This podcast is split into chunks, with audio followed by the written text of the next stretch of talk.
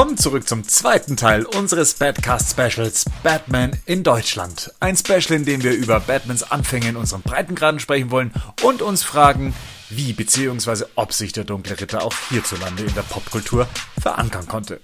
Nachdem wir zuletzt die 40er, 60er, 70er bis hin zum Ende der 80er Jahre bereist haben, steht diesmal ein komplettes Jahrzehnt im Fokus.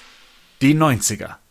Und damit begrüße ich auch meine mitreisenden Co-Hosts der letzten Sendung, Gerd und Henning. Servus miteinander. Moin. Mahlzeit. Wie ging's euch denn nach unserem letzten Nostalgiegespräch? Was hat's denn mit euch gemacht? Habt ihr nochmal alte Comics rausgekramt? Habt ihr nochmal bei Ebay nachgeguckt? Nochmal mit der Mama telefoniert? Äh, ich habe tatsächlich äh, kurz überlegt, meine Hit-Kult-Comics aus dem Regal zu nehmen, aus den Tüten und vielleicht nochmal aufzuschlagen. Hab's aber dann wieder sein gelassen, weil ich dann doch Angst habe, dass die ganz auseinanderfallen. Und äh, du, Henning, warst du im Hier und Jetzt oder auch nochmal einen Blick zurück in die 80er geworfen? Ja, ich lese ja hin und wieder mal ältere Comics auch gerade. Ich habe mir noch ein paar alte Carlsen-Bände aus den 90ern gekauft, da kommen wir nachher auch nochmal zu. Und ich bin gerade am schauen, ob ich mir nochmal die Batman Adventures äh, Comic-Reihe von äh, Dino kaufe. Aber ähm, ich war tatsächlich, äh, nachdem Gerd noch mal im Cast von Der Kult, habe ich mir das tatsächlich auch noch mal vom Dachboden geholt. Liegt jetzt hier, ich habe es noch nicht geschafft, das zu lesen, aber die Bände sind auf jeden Fall noch zu lesen, also sie fallen noch nicht auseinander. Ich bin also ich habe mal reingeblättert, es geht auf jeden Fall. Man kann sie noch umblättern. Ja. Ich habe mir tatsächlich, glaube ich, bei eBay war es dann noch so eine Bully-Figur von Batman dann bestellt, die ich damals auch schon hatte. Allerdings hatte ich die dann zersägt als Kind und auch alle Teile dann verloren und ich war ganz überrascht. Es ist sie ist original verpackt sogar noch in, in Plastik. Das, das hat mich dann doch etwas erstaunt. Im Blister. so gesehen im Blister und dann waren es doch nur 10 Euro, die ich dafür ausgegeben habe. Ja, nee, war schön. Und äh, auch das Feedback, was wir von euch, also den Hörern bekommen haben, äh, war auch toll. Und wir scheinen da auch bei einigen so einige Erinnerungen wachgerüttelt zu haben. Da können wir mal reinschauen ins Feedback und da schreibt zum Beispiel Batman 01, dass man da ganz äh, nostalgisch wird und dass er sich auch schon auf Teil 2 freut. Der Daniel, der hört sich den Badcast gerne vor dem Schlafen an. Ja, dann gute Nacht. Ähm, Florian selbst ist Jahrgang 81, war aber ganz überrascht, dass bis Ende der 80er Deutschland nicht so viel mit Batman am Hut hatte. Für ihn war das unvorstellbar, weil er bis äh, elf war in einem comic-affinen Kulturkreis aufgewachsen ist. Ähm, und er fand Gerds prägendes Kindheitserlebnis mit Superman the Movie sehr berührend. Ähm, ihm ihm ging es dann bei Tim Burtons Batman nämlich genauso. Und äh, jetzt gibt er immerhin Superman the Movie noch mal eine Chance. Ja, Gerd, siehst du mal, was du angestellt hast. Das freut mich. Der Film ist es wert. absolut, absolut. ähm, genauso Rap Scallion, ähm, der war auch von Gerds reflektierender Begeisterung angetan. Das hat ihm sehr viel Spaß gemacht zuzuhören. Und dann haben wir hier Arrivier. Der war zwar auch in den 70ern und 80ern comicmäßig unterwegs. Bei ihm lief das allerdings alles ein bisschen anders und das möchte ich mal kurz vorlesen. Er schreibt, irgendwie waren in meinem Umfeld Superhelden mehr oder weniger als Schund oder Quatsch verschrien, weshalb ich in der Zeit ein einziges Batman-Heft besessen habe, was ich meiner Oma abgebettelt hatte war dann allerdings sehr enttäuscht, dass bis auf eine sehr kurze Geschichte nichts mehr mit Batman im Heft enthalten war. An Comics habe ich neben dem obligatorischen Mickey Mouse, Donald Duck, Asterix, Fix and Foxy und ein wenig Lucky Luke, die wirklich gehobener Schund in Erwachsenenaugen waren, sehr viel Western-Comic-Hefte gelesen, sowas wie Bessie oder Silberpfeil und auch kaufen dürfen. Naja, eigentlich von der Oma schenken lassen. Das war dann irgendwie okay, trotz der allgegenwärtigen Comic ist gleich Schunddenke, wohl auch weil mein Vater Western geliebt hat. Komischerweise fand ich Batman trotzdem immer sehr cool und war vom Batman hält die Welt im Atem extrem enttäuscht, wie allerdings auch von den Burton-Filmen. Das war mir irgendwie alles zu albern und bunt für einen Batman, der in meinen Augen immer düster und gossig sein musste. Woher ich dieses Bild hatte und warum ich Batman immer irgendwie präsent hatte, ohne wirkliche Berührungspunkte, kann ich allerdings nicht sagen. Vielleicht aufgrund der Comic-Heft-Cover, die ich natürlich bei meinem Stöbern im Zeitschriftenhandel auch immer mitbekommen habe.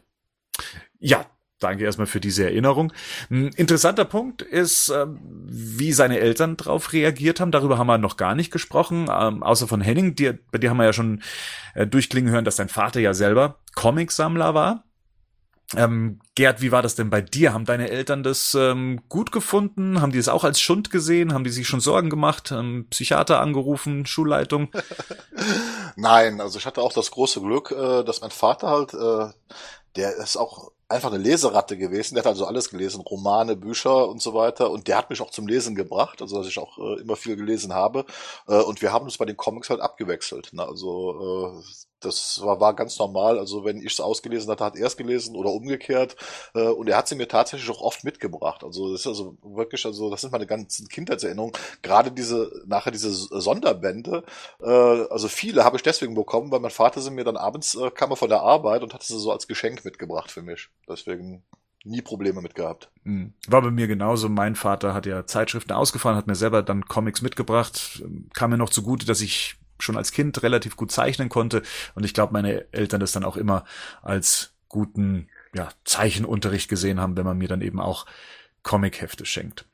Gut, weiter im Text. Alex H. bedankt sich ebenfalls für den Podcast. Er hat auch nochmal in die Batman-Hörspiele von Oha reingehört und ist erschrocken, wie keifend der Joker auf ihn wirkte im Vergleich zu damals. Aber er findet das gesprochene Intro immer noch mega. Ist es auch. Ist es. Also, ist es auch. Ich habe es ja. mir jetzt auch wieder angehört. Während ja. Autofahrten habe ich mir ja. ein paar Folgen gegeben. Und ja, der Joker ist keifend, allerdings hatte ich's viel schlimmer in Erinnerung. Das äh, muss ich auch zugeben. Hast du noch mal reingehört, Henning? Ja, habe ich. Also, aber ähm, ich finde, Benjamin macht einfach einen, einen geilen Job. Also ich finde den einfach als Batman, finde ich ihn einfach richtig geil. Also ich kann der Alex nur zustimmen. Äh, das Intro ist wirklich sensationell gut. Äh, Gerd, kennst du die Hörspiele eigentlich? Hast du da reinhören können? Nein, ich bin da ganz ehrlich. Also äh, ich war bis heute nie ein großer Hörspielfan. Also egal, ob das jetzt Batman-Hörspiele war oder äh, andere Hörspiele. Äh, ich habe zwar als Kind ein paar gehört, aber das war nie meine Welt gewesen. Bin ich also okay. ganz ehrlich. Äh, Damit hast du dich jetzt ausgeladen aus unserem Hörspiel-Special. ja, das äh, gebe ich dann offen zu, aber wie gesagt, ich, ich, ich kann mir Hörbücher anhören, aber keine Hörspiele. Merkwürdig. Auch Comic-Held hat starke Erinnerungen an die Hörspiele von Oha denn die waren damals auch sein erster Kontakt zu Batman. Und er hat dann auch noch die Frage, wurde die Reihe eigentlich nach neun Folgen eingestellt, weil sich Batmans Rückkehr ankündigte? Ja. Ich glaube, das kann man ganz schnell äh, beantworten mit Nein. Also das ist ganz sicherlich nicht der Grund gewesen. Wie wir ja schon gesagt haben, Batman war nicht der große Erfolg, also der Film von Tim Burton in Deutschland, wie man sich erhofft hatte. Und dementsprechend ist das Interesse danach auch recht schnell erschlafft. Und das dürfte dann wahrscheinlich auch einen Einfluss auf die produzierten Hörspiele gehabt haben, so dass dann keine weiteren produziert wurden. So, Vartox ähm, gibt uns dann auch noch ein paar Berichtigungen mit auf den Weg. Er sagt, dass die Marvel Comics vom BSV Verlag im September 1966 erschienen sind, aber im selben Monat eben auch das erste Superman-Heft von Ehapa. Äh, dann sagt er noch, dass Hedke an seiner Preispolitik gescheitert ist äh, und eben auch an der schieren Masse an DC-Serien, die sie rausgebracht haben. Das war einfach für viele Leser nicht finanzierbar. Und dann, wenn wir schon bei Korrekturen sind, dann habe ich selber noch ein paar. Und zwar hatte ich das letzte Mal behauptet, dass Michael Keaton bei Thomas Gottschalk in Na sowas zu Gast war, als es darum ging, Tim Burtons Batman-Film zu promoten. Das stimmt natürlich nicht. Das war bei Günther Jauch in Na siehste. Und äh, noch ein kleiner Fun Fact am Rande. Ich habe in der Recherche für die heutige Folge erfahren, dass äh, EHPA sich seinerzeit äh, etwas Geld sparen wollte und sich aus den USA für die Superman Comics nur den Schwarz-Weiß-Film hat kommen lassen, es dann selbst koloriert hat hierzulande oder beziehungsweise wahrscheinlich dann in Italien, weil wir haben das letzte Mal drüber gesprochen, dass uns diese merkwürdige Kolorierung der Superheldenhefte aufgefallen ist und äh, es scheint anscheinend so zu sein, wenn man sich eine US-Ausgabe ansieht und man nimmt eine deutschsprachige Ausgabe, dass die äh, eine unterschiedliche Kolorierung haben, weil EHPA halt gesagt hat, wir sparen uns das Geld und äh, kolorieren mal eben selbst. Könnt ihr das bestätigen? Habt ihr das äh, in euren Heften auch schon mal mitbekommen? Also mir ist das aufgefallen bei der, ähm, jetzt im Zuge von der Eagle Moss Collection äh, sind ja nochmal, ist der da sind zwei Bände rausgekommen, die zweite Chance, Second Chances heißt das auf, ähm, auf im Original. Da geht's um diese Jason Todd-Geschichte, also wie Jason Todd der zweite Robin wird.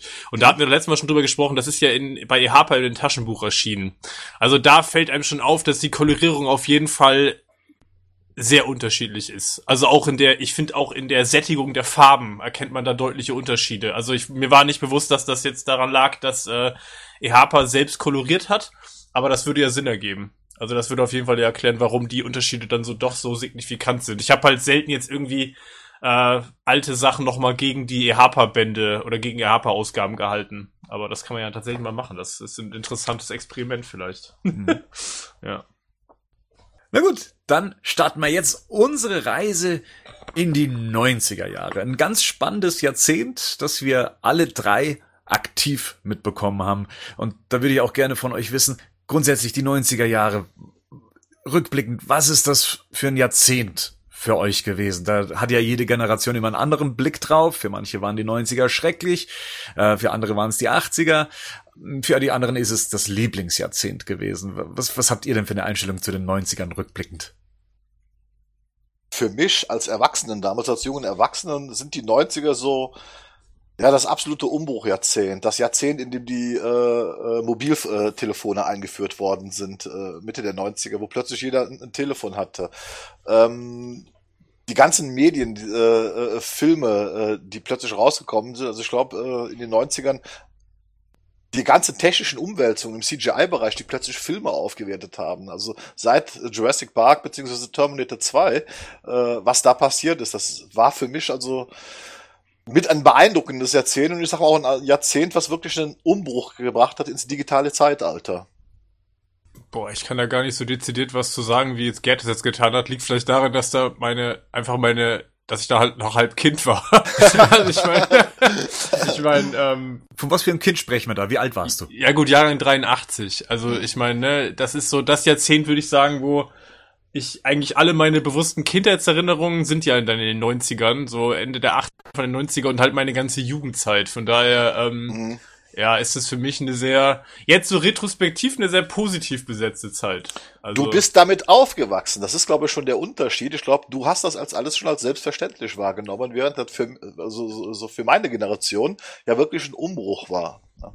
Das mit den Handys meinst du jetzt? Ja, zum Beispiel diese ganze Technik, die sich also in den 90ern massiv nach vorne entwickelt hat, äh, und zwar wirklich massiv. Das, ging ja Schlag auf Schlag. Und ich denke mal, äh, das ist auch so der große Unterschied zu meiner Generation. Wir kennen noch, ich kenne noch das davor, aber du bist damit ja schon ganz selbstverständlich aufgewachsen. Ja, ja, ja. Also ich glaube, Handys so, weiß ich nicht, flächendeckend, dass das wirklich irgendwie klar war und kam, hab, ich kann ich mich tatsächlich erst so Ende der 90er wirklich erinnern. Also davor war das ja nichts, was jetzt irgendwie der, der Durchschnittsbürger hatte jetzt ja nicht, die hatten ja nicht alle ein Handy. Also ich kann mich auch noch gut an Telefon mit Wählscheibe erinnern und etc.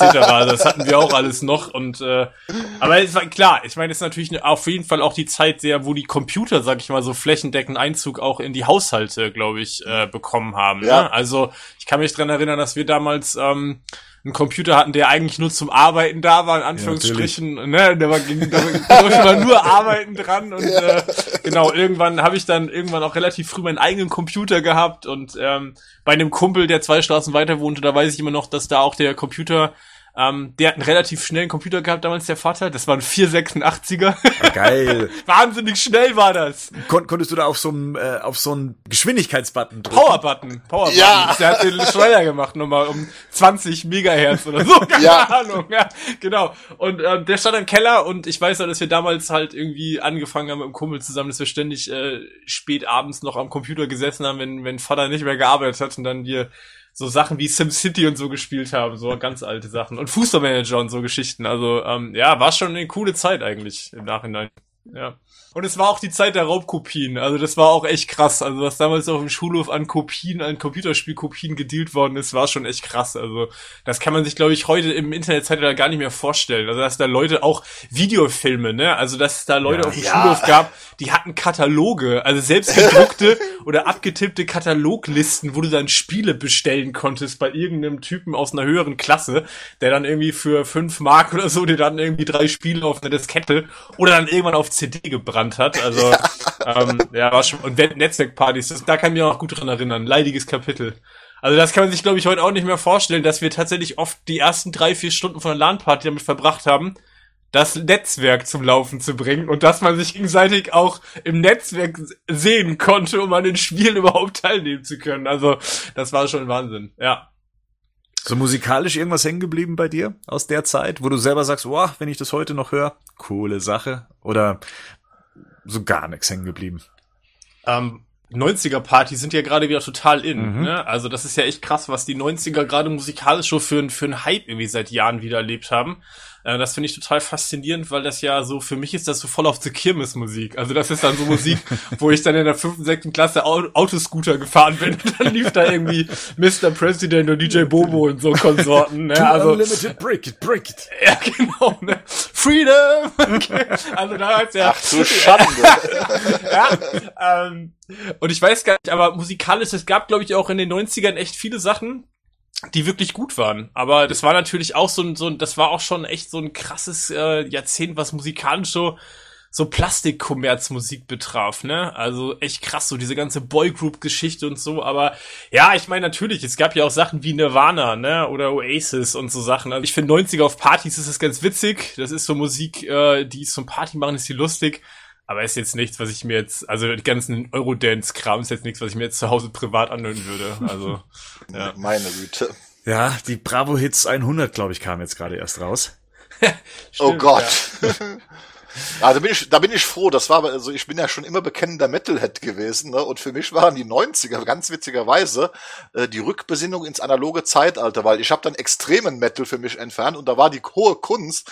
Man hat sich irgendwelche Tapes getauscht von unbekannten skandinavischen Bands, die x-mal kopiert worden sind, äh, äh die man dann halt auf irgendwelchen Fäden hat laufen lassen, äh, äh, wo kein Mensch die Band kannte, weil die irgendwo in einem Keller in äh, Oslo gespielt hat oder so ähnlich. Ne? Also das war so das, das Witzige. Also da war in den 90er bei uns in dieser Metal-Szene, war vor allem dieses Tauschen von Tapes. Das wurde da so ganz hoch gehalten. Also wenn man was Besonderes haben wollte, hatte man irgendwelche Tapes von obskuren Bands aus der ganzen Welt getauscht. Aber ich gestehe, dass es noch einen Euro-Dance-Song gibt, den ich heute noch geil finde, weil der einfach geil ist. Also Rhythm is the Dancer von Snap das ah, finde ich, ähm, das finde ich, also das finde ich auch heute noch geil, muss ich sagen. Also den kennt ist, ja. Ja, das kennt wirklich, das ist auch wirklich, finde ich auch heute noch, außer den Rap-Part. Klauen wir den Rap-Part mal aus. ja. ja. heutzutage ein bisschen grenzwertig, aber. Ja, den brauchte aber, aber jeder Song damals. Äh, genau, aber ansonsten ist das ein cooler Titel. Also bei mir waren die 90er schlichtweg glaube ich, so das prägendste Jahrzehnt, ähm, weil eben auch sich viele Sachen bei mir gefestigt haben. Ich, ich kann mich nur noch schwerlich an die, an die 80er und an den Stil der 80er Jahre erinnern. Bei den 90ern ist die Erinnerung fast komplett und ich glaube, vieles von, von dem, was mich bis heute noch begleitet, ist in den 90ern geprägt worden. Da gehört auch die Musik dazu, muss man leider sagen. Und ja, auch ich war auch hier und da schon mal auf einer 90er Jahre Party und bin erschrocken, dass ich fast alles mitsingen kann, was da gespielt wird. Das ist echt krass, ne? Das, das, okay, das ist richtig geil, wo du denkst, das ist irgendwo abgelegt worden im Unterbewusstsein und da fängt so ein Lied an und dann siehst du plötzlich irgendwie lauter Leute deines, deines Alters, die das irgendwie noch auswendig können. Selbst bei dir fängt es an, dass du das mitsingen kannst und denkst ja. du so, ich habe den Titel zehn Jahre nicht gehört, aber ich kann das trotzdem noch irgendwie auswendig, ne? Die Musik ist aus und ist immer noch da. ja. Wir haben zuletzt aufgehört 1989 mit Tim Burtons Film, der in Deutschland im Oktober gestartet ist und ja nicht so der große Erfolg war. Ich habe dafür alles getan. Ich, ich, ich wollte sogar ein zweites Mal in den Film rein. Meine Mutter hat es mir versprochen, wenn ich denn in der Schulaufgabe auch eine gute Note schreibe, dass ich den Film noch mal ein zweites Mal sehen darf. Ich war nicht im in Batman ein zweites Mal. Was das lässt tief blicken, ja, ja. Es gab allerdings dann eben weiterhin auch Konkurrenz und ich war da ein zehnjähriger Junge, ähm, auf den natürlich es auch die Spielzeugindustrie abgesehen hatte. Und dann gab's da zum Beispiel vier grüne Kampfschildkröten. Ninja-Schildkröten, also die Ninja Turtles letztendlich, die sich äh, ja eben mit meinem Batman-Fan-Dasein ähm, ja aufgenommen haben, um zu sagen, hier, komm mal, komm mal rüber auf die grüne Seite der Macht. Ich denke mal, äh, die Turtles hat, hat auch der Henning mitgemacht, die, die Zeit damals. Die Zeichentrickserie gab's ja auch schon ähm, so Mitte 89, glaube ich, ist die gestartet oder zumindest äh, spät 89. Und äh, kam dann eben mit einem eigenen Film ins Kino. Und hier war es ähnlich wie bei Batman damals. Ich fand's halt cool, dass die Turtles ernsthaft dargestellt wurden. Erwachsen, so ein bisschen grim and gritty, trotzdem witzig, aber halt eben ernsthaft umgesetzt wurden. Also ein, ein, ein für Kinder erschaffenes Produkt, was aber die Sprache der Erwachsenen sprach. Und das fand ich als Kind damals schon sehr anziehend. Aber das war ja gar nicht für Kinder erdacht Ja, worden. die Comics nicht. Ja. Die, weil das ist nämlich so, das Ja. war meine große Enttäuschung. Ich kannte, also ich hatte damals von einem amerikanischen Kollegen bei der Bundeswehr Turtle Comics bekommen. Und das waren halt Erwachsenen-Comic. Die waren düster, brutal. Und dann kam diese Zeichentrickserie und ich hatte mich schon gewundert, warum sie den Titel von Teenage Mut- Mutant Ninja Turtles auf Hero Turtles abgewandelt haben. Und dann habe ich mir die Zeichentrickserie angeschaut und war total enttäuscht, weil das hat ja überhaupt nichts mit dem Comic zu tun. Und bei dem Kinofilm war das bei mir am Anfang auch, wegen der deutschen Vertonung so. Wegen diesen äh, Scherzgeräuschen, die man da reingemacht Mhm. hatte bei den Kampfszenen. Die sind ja im O-Ton gar nicht drin. Da ist das ja wesentlich ernsthafter gewesen. Ja, ne? Aber das war ja eigentlich kein geplantes Kinderfranchise. Wobei die, der Wechsel von Ninja auf Hero, der ist, glaube ich, äh, durch die Engländer passiert, ähm, weil die das abgeschwächt haben wollten. In den USA waren sie weiterhin die, die Ninja Turtles und bei uns in unserem Breitengraden waren sie ja dann die Hero Turtles. Ähm, Henning Turtles-Fan gewesen wahrscheinlich. Ähm, ja, nicht, gewe nicht, gewe nicht gewesen. Sondern immer noch. ähm, ja, also ich glaube, ich glaube, wir haben uns da, glaube ich, wir beide haben uns da schon mal drüber unterhalten. Ich glaube, dass ähm, Turtles war für mich tatsächlich ein ähnliches Erweckungserlebnis wie äh, wie Batman. Also den Film äh, liebe ich auch heute noch Mhm. äh, über alle Maßen. Ich habe mir den auch jetzt vor sechs Wochen gerade erst wieder angeguckt. Ähm, und ich finde den immer noch super. Also der erste Turtles-Film, der funktioniert immer noch ähm, und der ist immer noch großartig. Also in der Originalfassung muss ich dazu sagen, weil ich mir die deutsche Synchro nicht mehr anschauen kann, leider, nachdem ich den das erste Mal im Original geguckt habe, obwohl ich eigentlich normalerweise auch ein Synchroschauer bin, aber durch diese gerade von Gerd schon erwähnten äh, Comedy-Geräusche, die da ständig eingefügt sind bei den Kämpfen, ähm, ist das, äh, gibt es dem Film einen völlig anderen Ton. Also im Original funktioniert er deutlich besser. Der ist auch wesentlich besser als die Neuverfilmung. Das Ja. muss man eben auch mal sagen. Ich habe den, den jetzt auch nochmal angeguckt. Äh, äh, äh, nichts gegen CGI-Turtles, aber äh, die stinken einfach ab in, ihre, äh, in, in der Neuverfilmung gegen den alten Film. Das ist unglaublich. Also das Design finde ich auch nach wie vor über allem, Ja. über, über alle äh, Zweifel erhaben. Das ist, äh, die sehen einfach großartig aus da, die Turtles in den neuen, in den 90er Filmen. Da du ja noch ein Kind warst zu der Zeit, Anfang der 90er, Ja. wie sah denn dein Kinderzimmer dann aus? Es war auf jeden Fall voll mit Merch. von allen möglichen Sachen. Ich habe ja schon äh, letztes Mal erzählt, ich hatte auch relativ viel Merchandise von Alf noch, ähm, weil es da auch ja so eine ganze Merchwelle gab. Ähm, und Actionfiguren gab es halt haufenweise. Also Turtles-Figuren ähm, kamen dann ja auch so eine ganze Welle, die ja an der Zeichentrickserie, glaube ich, angelehnt war. Ne? Da habe ich extrem viel von gehabt. Und ähm, ich hatte auch noch relativ viel He-Man-Figuren. Tatsächlich auch von den New Adventures of He-Man. Ja. Also die kamen ja, glaube ich, auch 89, 88. Wann kamen die nach Die, Deutschland? die weiß kamen grad nicht ganz 89, genau. haben so noch ein Ja. bisschen den Sprung rüber gemacht in den 90er, haben mich auch noch äh, eine Zeit lang begleitet. Es waren Ja. halt schon nicht mehr diese Muskelprotze, sondern dann schon so eher die normalen Ja. äh, Körperformen nachempfunden. Genau. Hat, hat den Markt nicht richtig stark durchdrungen, ist Nee, gefloppt. aber, ma- aber mich. mich auch. Mich auch. ja, also den mag vielleicht nicht, aber ich muss tatsächlich sagen, ähm, ich fand die aufgrund der, ähm, die waren ein bisschen beweglicher, weil die mehr Gelenke hatten, ne? Die hatten auch Kniegelenke, Ja. ähm, die New Ventures Figuren.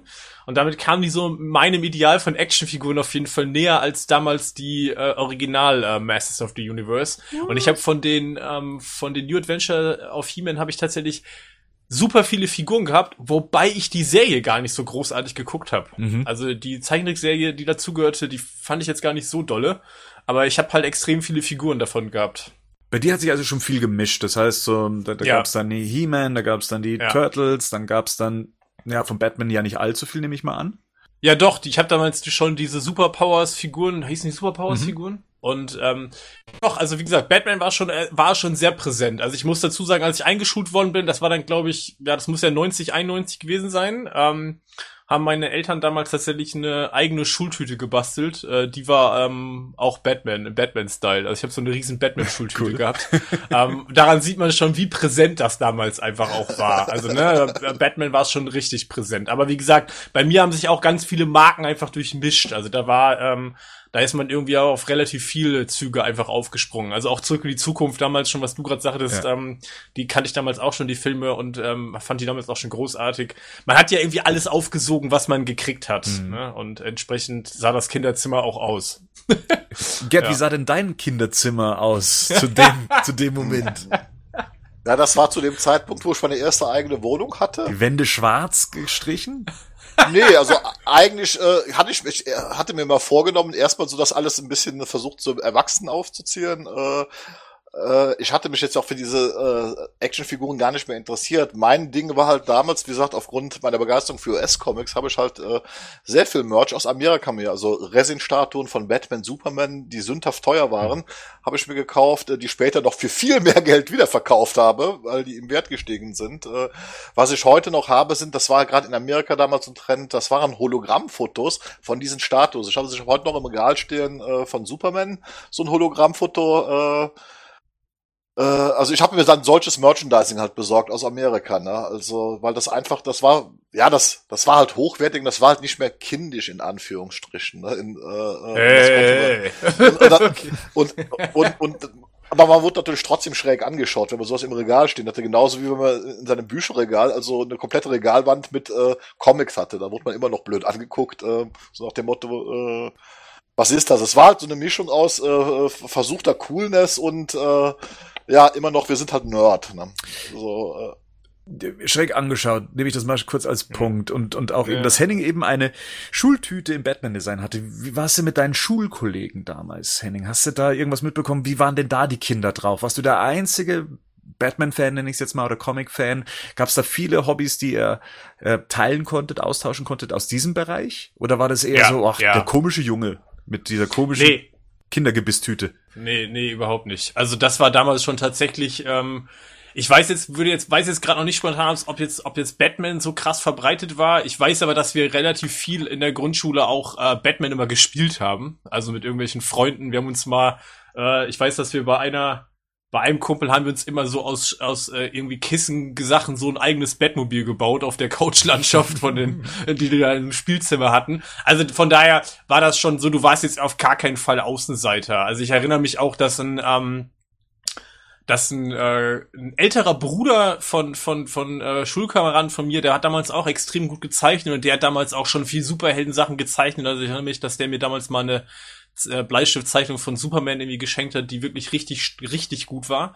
Und ähm, nee, das nicht. Ich, aber vielleicht liegt das auch ein bisschen daran, dass damals so dieses Zeichentrick ähm, Zeitalter so richtig angebrochen war, gefühlt ja. in Deutschland durch das Privatfernsehen. Also ich weiß, dass damals ja. irgendwie alles möglich geguckt worden ist. Also wir haben ja am Samstag, Sonntags morgens immer nur vom Fernseher gesessen und haben Thundercats geguckt und was da sonst nicht noch alles kam, wie Marshall Bravestar, Saber Rider und halt auch die ganzen anderen, die, auch die Superhelden-Zeichentrick-Serien, die dann halt kamen, ne? genau wie Ninja Turtles und The Real Ghostbusters und so. Also von daher waren diese ganzen Sachen schon weit verbreitet. Also ein Außenseiter war man da auf gar keinen Fall, zumindest nicht als Kind. Also ich weiß nicht, wie das dann als Erwachsener war, da muss halt vielleicht dann Gerd gleich was zu sagen, ob das da noch so en vogue war, wenn man sich da als Erwachsener noch mit, noch mit beschäftigt hat, aber als Kind war das schon bei uns relativ weit verbreitet. Wir, wir hatten das Problem, ich sag mal so als Erwachsener, das Problem ist, dass in, in, in Deutschland generell diese Ansicht war, Zeichentrick ist für Kinder und nicht für Erwachsene. Das ist ja äh, ein generelles Mentalitätsproblem, was, es, was hier in Deutschland existiert. Fakt ist zum Beispiel, RTL brachte ja Mitte der 90er Jahre auch die X-Men-Zeichentrickserie,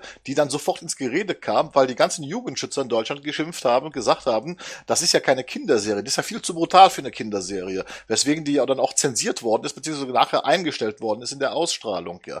Man hat in Deutschland immer dieses äh, äh, immer noch äh, in der äh, Grundmentalität gehabt, das ist halt Kinderkram. Superhelden sind Kinderkram, Zeichentrick ist Kinderkram. Das wurde erst aufgebrochen, so ein bisschen. Das war auch, glaube ich, äh, Mitte der 90er Jahre durch den äh, Akira-Zeichentrickfilm aus Japan, der ja nun definitiv für Erwachsene war, der dann halt auch dem deutschen äh, Kulturbürgerpublikum gezeigt hat, dass Zeichentrickfilme nicht nur für Kinder sein können, sondern sehr wohl erwachsene Themen behandeln können. Und dann fing das da langsam an, sich auf, äh, äh, aufzuweichen im Zuge, aber tatsächlich der japanischen Zeichentrickserien. Also genau, mein Gefühl war in Deutschland tatsächlich aber so, es gab immer schon, das hatten wir im letzten, in der ersten Folge ja auch schon besprochen, es gab immer schon so Comics, die vom Feuilleton schon irgendwie anerkannt genau. waren, ne? so mhm. als Kunst. so.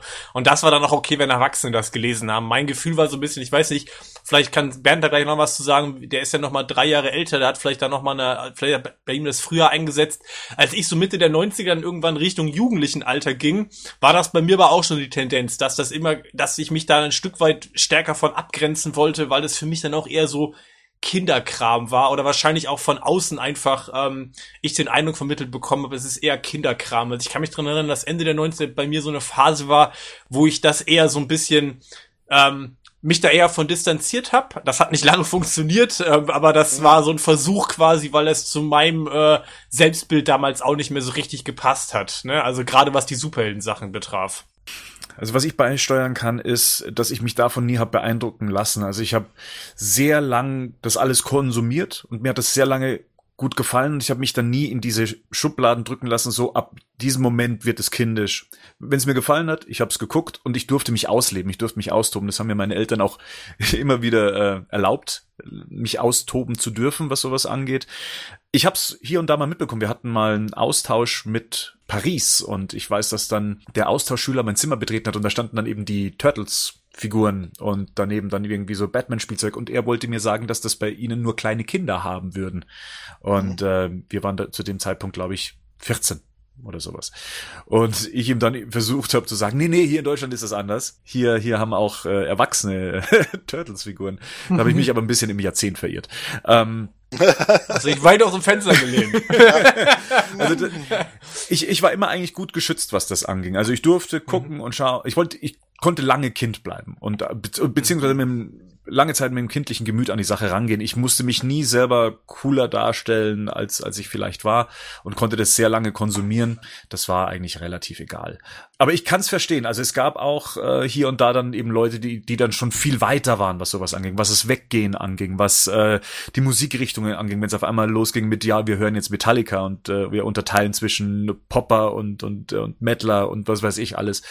Ich habe mich dann so in meine eigene Welt dann eben zurückgezogen, in die etwas harmlosere Superheldenwelt. Ja, also genau, ich, das war bei mir auch nicht so. Meine Eltern zum Beispiel haben jetzt nie gesagt, irgendwie, das, das geht nicht mehr, das ist irgendwie Kinderkram oder so. Das war damals in so einer bestimmten Phase der Pubertät einfach mein Selbstbild. Ne? Da waren auch viele Sachen, die das so ein bisschen abgelöst haben. Also ähm, da kam dann ja, ich habe es ja gerade schon gesagt, da kamen viel so Computersachen, dann hat man sich damit beschäftigt. Da war so eine Phase, wo Superhelden mich so ein Stück weit weniger interessiert haben. Wobei ich ja gerade schon gesagt habe, das hat nicht lang gehalten, weil das 2000 eigentlich wieder von vorne losging. Also es war vielleicht so eine Phase von, von zwei, drei Jahren. Ja, ja, das war wirklich so. Also ähm, ich sage immer gerne, wenn ich das heute erzähle, das war wie verdrängt einfach, ne? Du hast es so zur Seite gestellt, weil du dachtest so, ah, das ist irgendwie uncool, das will ich nicht mehr. Und dann merkst du trotzdem, du läufst immer überall vorbei und überall, wo ein Batman-Logo drauf ist, guckst du dann zweimal hin, ne? Oder überall, wo ein Superman-Logo drauf war, guckst du dann nochmal hin und denkst dir so, ah, irgendwie zieht's mich an, ne? Irgendwie mhm. hat es so eine, es hat so eine magische Anziehungskraft, ich komme da nicht von weg. Und irgendwann habe ich dann gesagt, da war ich 16, 17, da habe ich dann wieder angefangen, da habe ich mir damals, ähm, dann, damals habe ich mir Batman, den 89er Batman, wieder auf VHS gekauft. Mhm. Und damit hat das Ganze dann äh, wieder von vorne angefangen. Ja. Fangen wir auch mal von vorne an. Also Anfang der 90er war es auch ein bisschen schwer, überall das Batman-Symbol zu sehen. Denn, ja, wie gesagt, die Turtles haben dominiert, was, was Kinder anging. Batman war so ein bisschen in Vergessenheit geraten. Äh, meine Großeltern haben mir damals die VHS geschenkt. Mich hat's nicht mehr so gepackt. Ich hatte eben andere Interessen in, in anderen Franchises und man wurde aber eben auch Batman-seitig nicht großartig bedient. Es gab mal ab 91 gab es eine Zeichentrickserie, ein Fall für Batman, ähm, eine Filmation-Serie aus den aus den späten 70er Jahren mit einer recht armseligen Animation, wie man es von Filmation eben auch gewohnt war. Ja. Und äh, comicmäßig war ja auch nicht viel los. Ich, ich komme ja aus der Nähe von Ingolstadt. Wenn man da die Läden besucht hat, hat man zu Batman kaum was gefunden. Mein einziger Halt war dann immer noch, sagen wir mal, der Hetke Verlag. Und äh, wir nähern uns jetzt mal so langsam dem Jahr 92. Und da hatte ich eigentlich nur ein Album oder waren es vielleicht sogar zwei, und zwar Die Katze äh, zeigt die Krallen, äh, was dann eben auch bei Hetke erschienen ist. Habe ich mir gerade erst irgendwie vor ein paar Monaten nachgekauft. die fehlte, die fehlte mir nämlich noch tatsächlich. Im, Nachhinein gesehen ja. eh eine sehr merkwürdige Ausgabe, weil ich glaube, da es gibt sogar noch eine Story mit Deadshot und ähm, irgendwelche Verbandlungen mit Batman Year One, in der eben Selina, Selina Kyle eine Prostituierte ist. Irgendwie habe ich so im, im Hinterkopf. Also das war eine ganz merkwürdige Geschichte. Aber Gerd, Anfang der 90er in Deutschland, Batman Comics. Wie bist du denn da dran gekommen? Äh, ja gut, ich hatte gesagt halt äh, äh, damals, es, es gab diese Zeitschrift Comic Forum, ne, die hat darüber informiert, dass Carlsen anfing mit DC Superhelden. Äh, dann hat Carlsen halt ja diese Edition Comic Arts und hat diese ganzen DC Sachen rausgebracht. Die habe ich mir auch alle durch die Bank weg geholt. Dann hörten die auch auf, da kam noch Hitke ein bisschen, auch der hörte auf und das war für mich dann der Moment, ich habe dann halt jemanden kennengelernt bei mir im Ort, der einen Comicladen hatte und daraufhin fing ich an, die amerikanischen Ausgaben Superman und Batman mit äh, zu abonnieren. Das heißt, ich bekam also jede Woche äh, wirklich die Einzelhefte aus Amerika und habe erstmal englische Comics gelesen, mhm. um das einfach zu überbrücken. Ja. Was ich dann sehr kurzfristig, zumindest in meiner Auffassung, ankündigte, war dann eben, dass Batmans Rückkehr ähm, kommen wird ins Kino, allerdings ohne jeglichen Medienhype. Also wenn man nicht gerade irgendwelche speziellen Kinozeitschriften äh, abonniert hatte, äh, hat man davon eigentlich so gut wie gar nichts mitbekommen. Und so stand ich dann irgendwann mal in einem Zeitschriftenladen und auf, ich glaube, es war die Pop Rocky oder war es die Popcorn, da war so ein kleiner Störer auf einer Zeitschrift drauf, auf dem stand geile Küsse von Catwoman, Batman 2. Ja, ja ab dem Moment war es wieder um mich geschehen, ja, schmeiß die Turtles aus dem Fenster, ja, Batman, ich komme und hab dann diesen Start von Batmans Rückkehr entgegengefiebert. Das war dann tatsächlich ein Film, den ich zweimal im Kino sehen durfte. Einmal mit dem Schulkameraden und einmal mit meinem Cousin, also schon ohne meine Mama in dem Fall.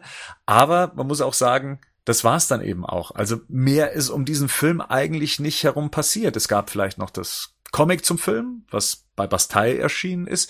Es gab den Roman zum Film. Ja, und viel mehr war da eigentlich nicht zu dem Film in Deutschland äh, zu haben. Ich musste dann schon eher ins Ausland gehen, wie nach Italien zum Beispiel, in denen dann eben auch Actionfiguren erschienen sind. Äh, in dem Fall habe ich mir eine Catwoman äh, besorgt, aber das war's eigentlich. Oder habt, habt ihr zu dem Zeitpunkt noch mehr mitbekommen von Batman?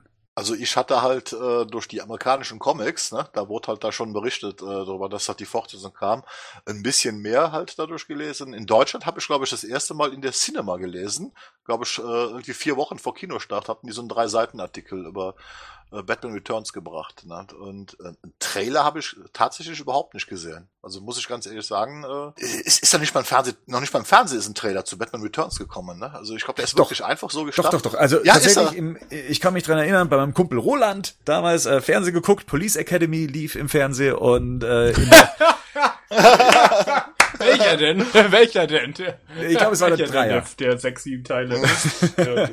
und ähm, in der Werbepause lief dann TV-Spot äh, zu Batmans Rückkehr. Und ich kann mich auch noch dran erinnern, auf dem ORF lief ein einstündiges Special über Batman und die hatten den Trailer in deutscher Version vor dem Special noch ähm, ah. davor gespannt. Also das war dann so die Art, wie ich's konsumieren konnte. Da gab's kein, ich guck mal bei YouTube oder bei Apple oder sonst irgendwo, wo, nee, wo man sich so einen Trailer angucken konnte, sondern man musste entweder ins Kino gehen oder dann eben auf sowas hoffen. Und ja, die Chance war eigentlich relativ klein. Ich kann mich noch erinnern an einen Bericht vom Bayerischen Rundfunk, da haben sie auch versucht, um mal so ein bisschen die Batmania irgendwie aufleben zu lassen, sind mit dem Batman-Kostüm durch die Münchner Innenstadt gelaufen, haben irgendwie ein Interview mit Michelle Pfeiffer gezeigt.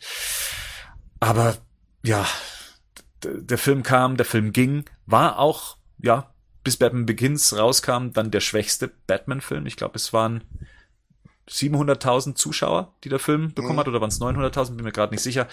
Auf jeden Fall war es ein ganz normaler Film, der kam und wieder ging und eigentlich so gut wie niemanden interessiert hat. Wie fandst du den Film damals, Bernd, als Kind? Wie hast du den gesehen? Doch, ich fand, ich fand ihn großartig. Ich fand ihn richtig gut. Also mir hat es richtig gut gefallen, das Düstern. Aber für mich gab es auch keinen großen Unterschied zum ersten Burton-Film, damals noch. Also heute sehe ich die Filme grundverschieden. Damals habe ich die noch in ein Universum reingeworfen und es hat gepasst.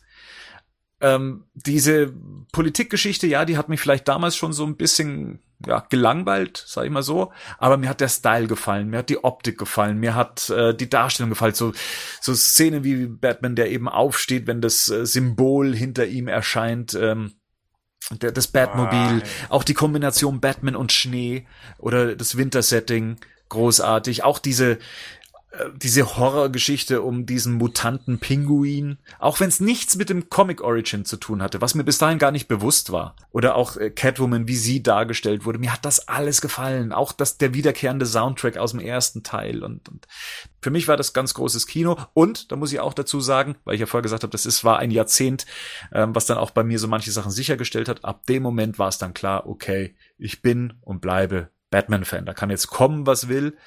Ich bleibe beim dunklen Ritter. Ich kann mich gerade nicht dran erinnern, dass ich den im Kino gesehen habe. Ich glaube, ich habe den tatsächlich nicht im Kino gesehen.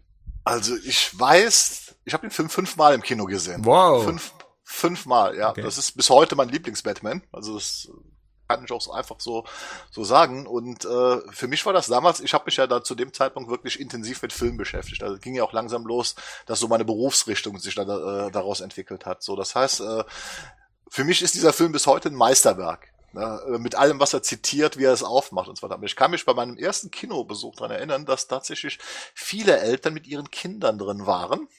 Und ich mich damals gefragt habe, ob der Film nicht zu äh, jung freigegeben war, weil ich damals den Eindruck hatte, dass dieser Film sehr verstörend war für viele Kinder. Und ich glaube, das haben Ja. die Eltern auch vollkommen unterschätzt, weil sie halt einfach immer noch diesen, diesen im Kopf diesen Denken hatte, ja, das ist halt ja diese, sind ja diese Quatschfiguren aus Amerika, äh, Superhelden, das ist ja eh alles Kinderkram, ne? Und da kommt dann plötzlich Burton und unabhängig vom ersten, dieser zweite, der ist ja allein schon von der, von der psychologischen Tiefe Wahnsinn, aber auch von den Grausamkeiten, die er präsentiert. Ich meine, allein wenn der Pinguin dem einen in die Nase beißt und das Blut da spritzt, äh, ich habe da gesessen im Kino, ich denke, um Gottes Willen, das kann man doch keinem Kind zumuten. Was, was, was?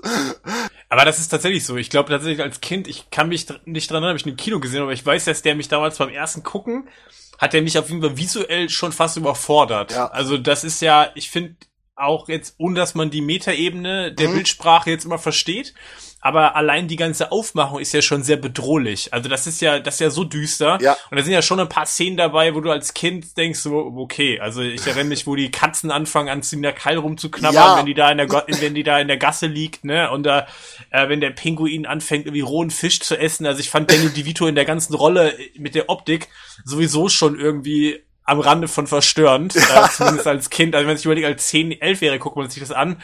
Damals, ne, das kann man ja mit heute auch nicht vergleichen. Also ich glaube, dass, ähm, dass der für Kinder schon krass war, der Film.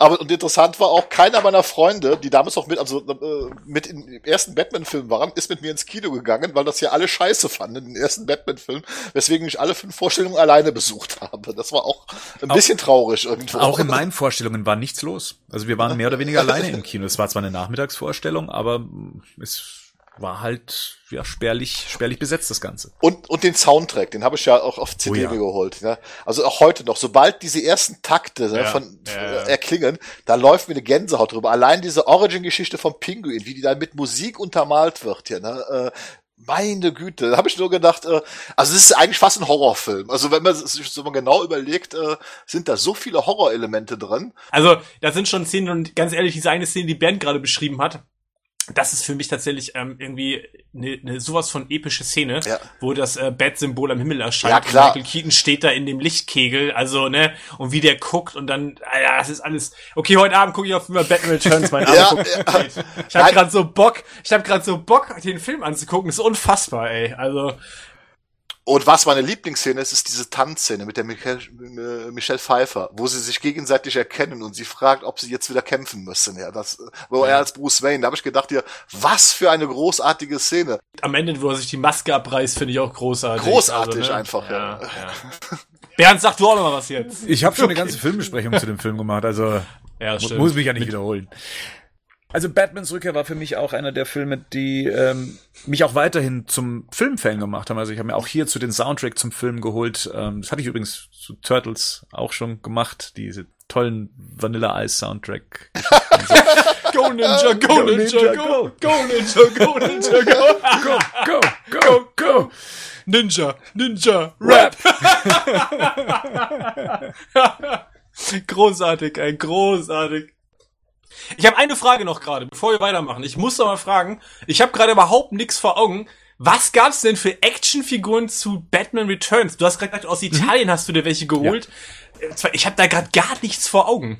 Was sind denn das für Figuren gewesen? Es waren eigentlich recht gute Figuren. Ich glaube, von Kenner waren die. Ähm, das Design war mit dem schwarz-weißen Batman-Symbol auf der Packung und einer illustrierten Figur, die auch wie Keaton zum Beispiel aussah. Also die Batman-Figur hatte diese besonderen Lippen, die Keaton eben hatte. Es gab eben die Catwoman.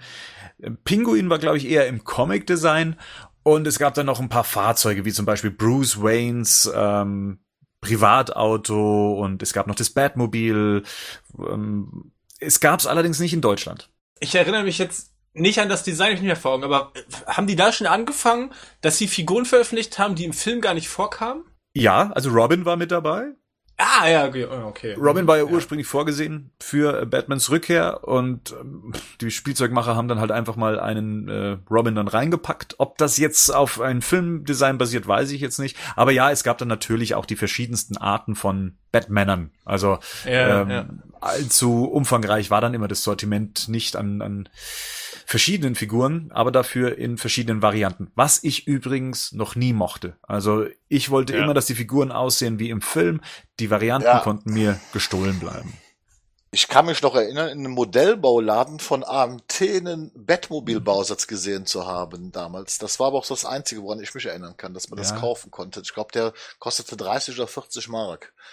Das kann gut sein, ja. Also da, sowas gab es natürlich immer irgendwie so in diesen in diesen ähm, Nischenbereichen, aber so die breite Masse hat der Film einfach nicht erreicht oder der Markt wollte die Leute auch nicht erreichen, weil es anscheinend in Deutschland ja ausgebrannt war. Also es hatte sich beim ersten Teil nicht durchgesetzt, jetzt beim zweiten auch nicht. Und so ja, war es dann eben so, dass dann äh, weitere Monate ins Land ziehen, indem man sich äh, so ein bisschen rüber retten musste, wie zum Beispiel gab's fürs äh, Nintendo Entertainment System einen zweiten äh, Batman-Aufguss, Return of the Joker, den gab's dann auch für den Game Boy. Ähm, ja, und dann kam auch schon das Super Nintendo. Hat jemand von euch das Super Nintendo gehabt? Ja, hier, natürlich. Ja, natürlich. Hallo. Ja, da gab's eben auch äh, Batmans Rückkehr. Ja. Ähm, Ja. und Das war doch mit dem Batmobil, ne? Wo du auch, Das war mit äh, dem Batmobile-Level, wo- genau. ja, genau. den habe ich übrigens geschafft. Den habe ich geschafft. ah, okay. ja, ich auch. Ich wollte gerade sagen. Solche Level gönne ich. Ähm, ja, lobe ich mir. So, so muss es aussehen. Nee, und das war das erste Spiel, was ich tatsächlich als Japan-Import mir hab kommen lassen. Also da konnte ich es nicht erwarten. Ich habe damals die Videogames gelesen, also eine Spezialzeitschrift für Videospiele. Und da gab's dann immer die Preview und ich wusste, dieses Spiel gibt's bislang nur in Japan. Und in den Zeitschriften selber gab's ja dann immer so die Möglichkeit, bei irgendwelchen Importhändlern anzurufen. Und da habe ich mir dann das Spiel bestellt, inklusive einen Adapter, weil man auf dem Super Nintendo ja, ähm, Japan-Importe nicht einfach so spielen konnte, sondern man musste erst was reinstecken und dann Ja. musste man das Modul da draufstecken und dann konnte man es spielen und es lief und äh, ich war hin und weg, auch wenn das Spiel ein Jahr später erst erschienen ist. Das war auch nicht so üblich, dass Spiele so spät zu einer Filmlizenz dann äh, erscheinen, aber ich fand das Spiel echt cool und äh, ja, das wa- warten was wert. Das war der Original-Soundtrack, die Grafiken waren Ja. großartig. Es war halt ein Ja. Beat'em Up, ähm, simpel gestrickt, aber es hat halt wirklich, es hat halt wirklich Bock gemacht. Es sah aus wie der Film. Das hat mich damals auch beeindruckt. Das war so eines der Ja. ersten Spiele, wo man dieses Gefühl hatte, ja, da, das sieht halt auch so aus hier, ne, dass es äh, aus dem Film stammen könnte. Das, das, das stimmt schon, ja. Ja, aber von Konami, die haben sowieso zu der Zeit großartige Spiele rausgebracht. Ja. Also wenn was aus dem ihrem Haus kam, die hatten damals das Ninja Turtles Spiel, ähm, Turtles in Time. Und, Das war und auch. Geschichten. das hab ich war auch, ja. Auch richtig gut, ja. Das stimmt. Die haben später auch noch, äh, ja, kommen wir gleich wahrscheinlich. Kommen wir zu. gleich Animated dazu. Series gab es ja auch noch ein Richtig. Spiel, das haben wir auch von Konami, ne? Genau, ja. Und die Animated Series, ja, das ist auch genau das, worauf wir jetzt zum Sprechen kommen, weil das dann das nächste war, was in Deutschland dann eben aufschlug. Und ich hatte schon früher davon mal gelesen in einer Fernsehzeitschrift, ich glaube, es war die TV Movie und da stand dann, ja, eine Batman-Zeichentrickserie ist geplant und da war ein Bild mit dabei. Und ich glaube, es war Batman in eben diesem einfach gezeichneten Stil. Und mir wollte das einfach nicht gefallen. Ich habe mir gedacht, hoffentlich ist das nicht der Stil von der Serie war dann in Frankreich, in, in Paris und wie ich vorher schon erzählt habe, zum Schüleraustausch und da war ich in einem Spielwarenladen und die hatten dann tatsächlich Batman-Spielfiguren und ich habe das einfach nicht verstanden. Wo, kommen die denn her? Zu was gehören die denn? Und das war eben diese schwarze Verpackung mit Batman, der da über seine Schulter blickt und da war ein Pinguin drin. Und da habe ich mir gedacht, ah, cool, endlich ein Danny DeVito-Pinguin, mit dem ich, äh, mit dem ich spielen kann und habe mir den dann eben gekauft. Ich habe das nie verknüpft, dass das zu einer Zeichentrickserie gehört. Und siehe da, Pro7 bringt im Herbst, genauer am 19. November, dann eben Batman die Zeichentrickserie auf Pro7. Die hatten nämlich damals so ein Mantelprogramm, das nannte sich Trick 7. Mhm. Das wurde dann immer auch so moderiert von so zwei merkwürdig animierten äh, Raben, Trix und Drax. Ja, da lief dann eben auch die Batman Zeichentrickserie. Weiß einer von euch, ich kann mich nicht mehr ganz genau daran erinnern, aber ich glaube, in der Erstausstrahlung lief die Serie wann? Weiß das noch jemand von euch? Täglich ab 19 Uhr. Genau, die lief nämlich abends. Ja. Ne? Ich glaube, das war zum Beispiel halt auch so ein Punkt, ähm, der noch mal das Ganze so ein bisschen verändert hat. Bis dahin liefen, also aus meiner Erinnerung liefen die meisten Trickserien bei den Privaten immer in irgendwelchen Samstag oder Sonntagvormittag, zumindest oder mittags, so nach Schulschluss. Und da, Batman lief aber abends. Aber für mich hat das zum Beispiel auch nochmal so einen Effekt gehabt, dass ähm, das für mich nicht so kinderprogrammmäßig war. Ja, damals waren die Zeiten auch noch komplett anders, was das anging. Also in diesem Mantelprogramm Ja. steckte ja nicht nur Batman drin, da steckte auch Familie Feuerstein drin, da steckte Bugs Ah, Bunny okay. drin.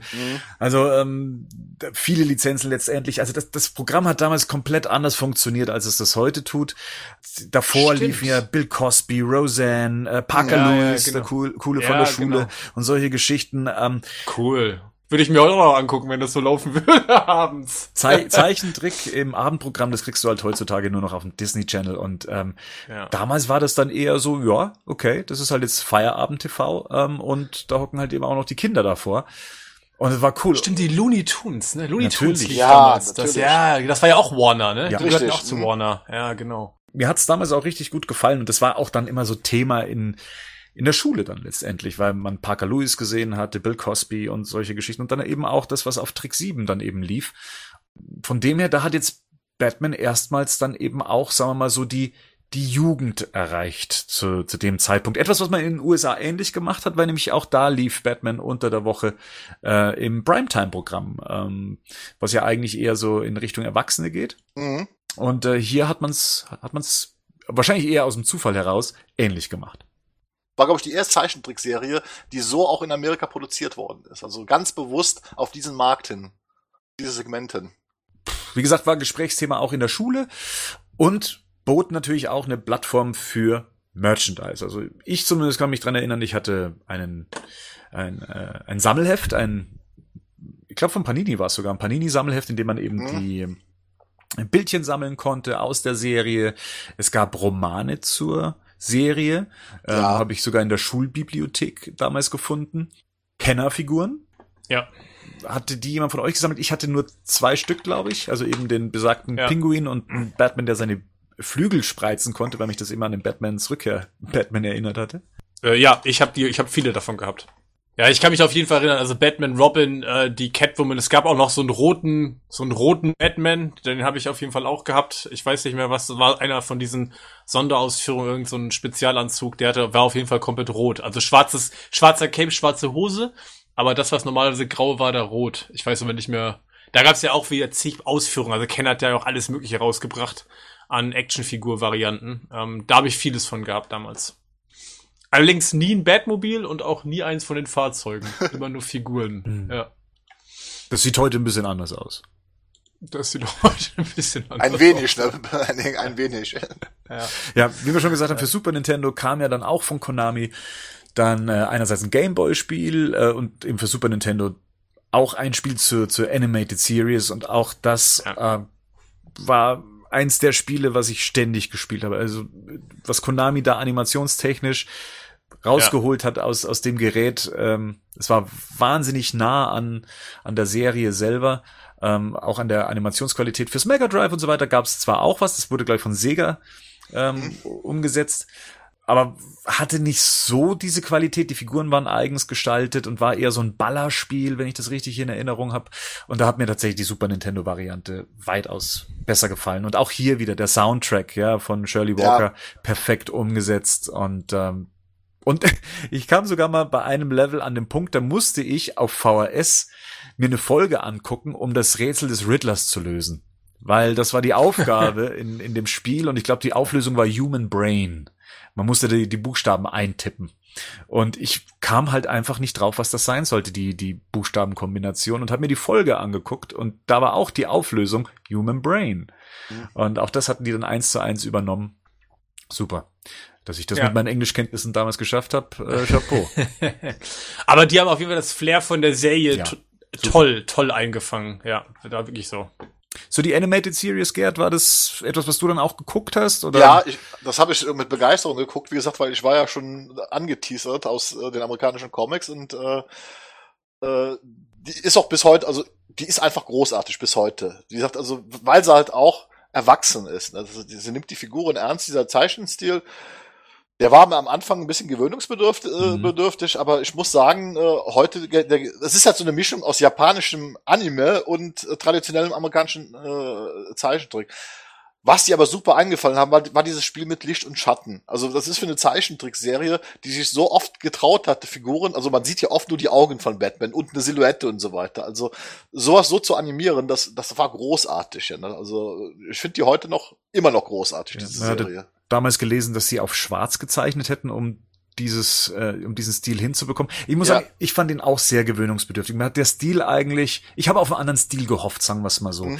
Man war halt dann schon so mit Saber Rider und solchen Serien von, ja, selbst von den Marvel-Serien, die, die zu der Zeit liefen, so ein bisschen verwöhnt. Die betont realistisch war, die versucht hat, so realistisch rüberzukommen. Und das war halt schon von, von vornherein abstrakt geplant, aber dieses Abstrakte im Nachhinein betrachtet hat dieser Serie einfach nur gut getan. Richtig, also äh, wirkt bis heute zeitlos, aber mir hat halt damals dieser klotzige Stil, naja, nicht so wirklich äh, gefallen, weil ich mir gedacht habe, ach, jetzt kriege ich hier so eine runtergebutterte Batman-Variante. Ich möchte endlich auch sowas sehen, was äh, aussieht wie in den Comics, ja, was halt eher äh, realistisch aussieht. Aber dieses äh, Problem hat uns ja dann ins nächste Jahr dann auch noch reinverfolgt, weil wir nähern uns so langsam der Dino-Zeit.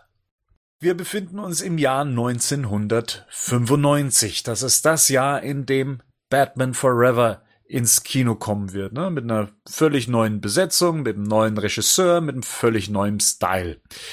Doch bevor wir dann zum Film selber kommen, wie sah denn da der Comicmarkt aus? Also soweit ich mich erinnern kann, äh, war Batman, wenn überhaupt, in den Buchhandlungen zu finden und zwar eher in so einer Art von ja, ist das ist das eine Albumform? Ist das ähm, also diese richtig dicken Wälzer?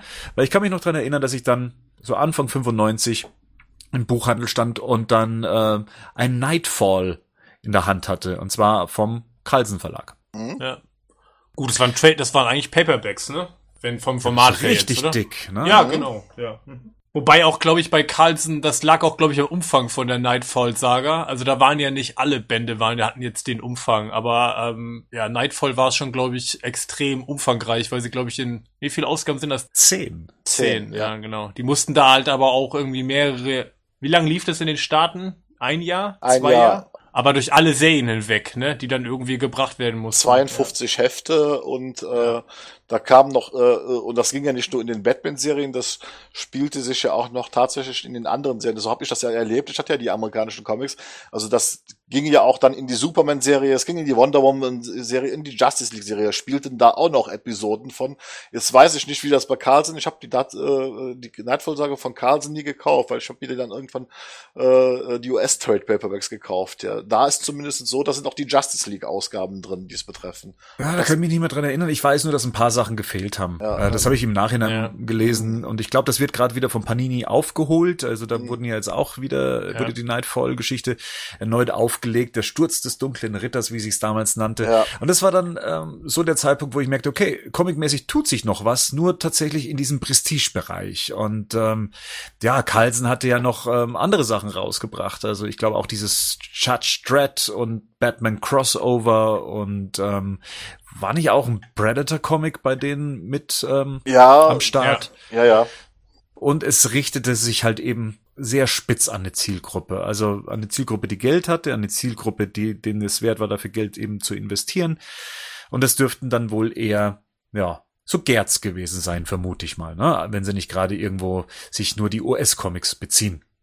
Äh, auf, auf jeden Fall. Ich habe mir also auch die Carlsen-Bände, äh, sagt bis auf die Nightfall-Saga, die habe ich mir halt nicht geholt, weil die hatte ich dann schon als Einzelhefte gesammelt aus äh, äh, Amerika. Also ich war halt großer US-Comic-Fan äh, und habe halt jede Woche, ich glaube beim Comic-Händler zwischen 20 und 30 Hefte abgeholt, die ich im Abo hatte. Das waren halt DC und Marvel-Serie und später kam noch Image dazu, also Mitte der 90er Jahre. Das ist so ein kurzer Einschub. In Amerika ist ja dann eigentlich erstmal äh, ein riesen Umbruch passiert. Da sind ja die ganzen Leute, die wir heute kennen, Jim Lee und, und äh, Rob Liefeld und so weiter, haben ja die äh, Traditionsverlage DC und Marvel verlassen und haben Image Comics gegründet, weil sie halt äh, an den Umsätzen beteiligt werden wollte. Weswegen halt äh, die großen Verlage erstmal Probleme hatten, ihre Stories weiter zu erzählen. Ja? Und äh, Image eine Zeit lang der führende Comic-Verlag in Amerika war.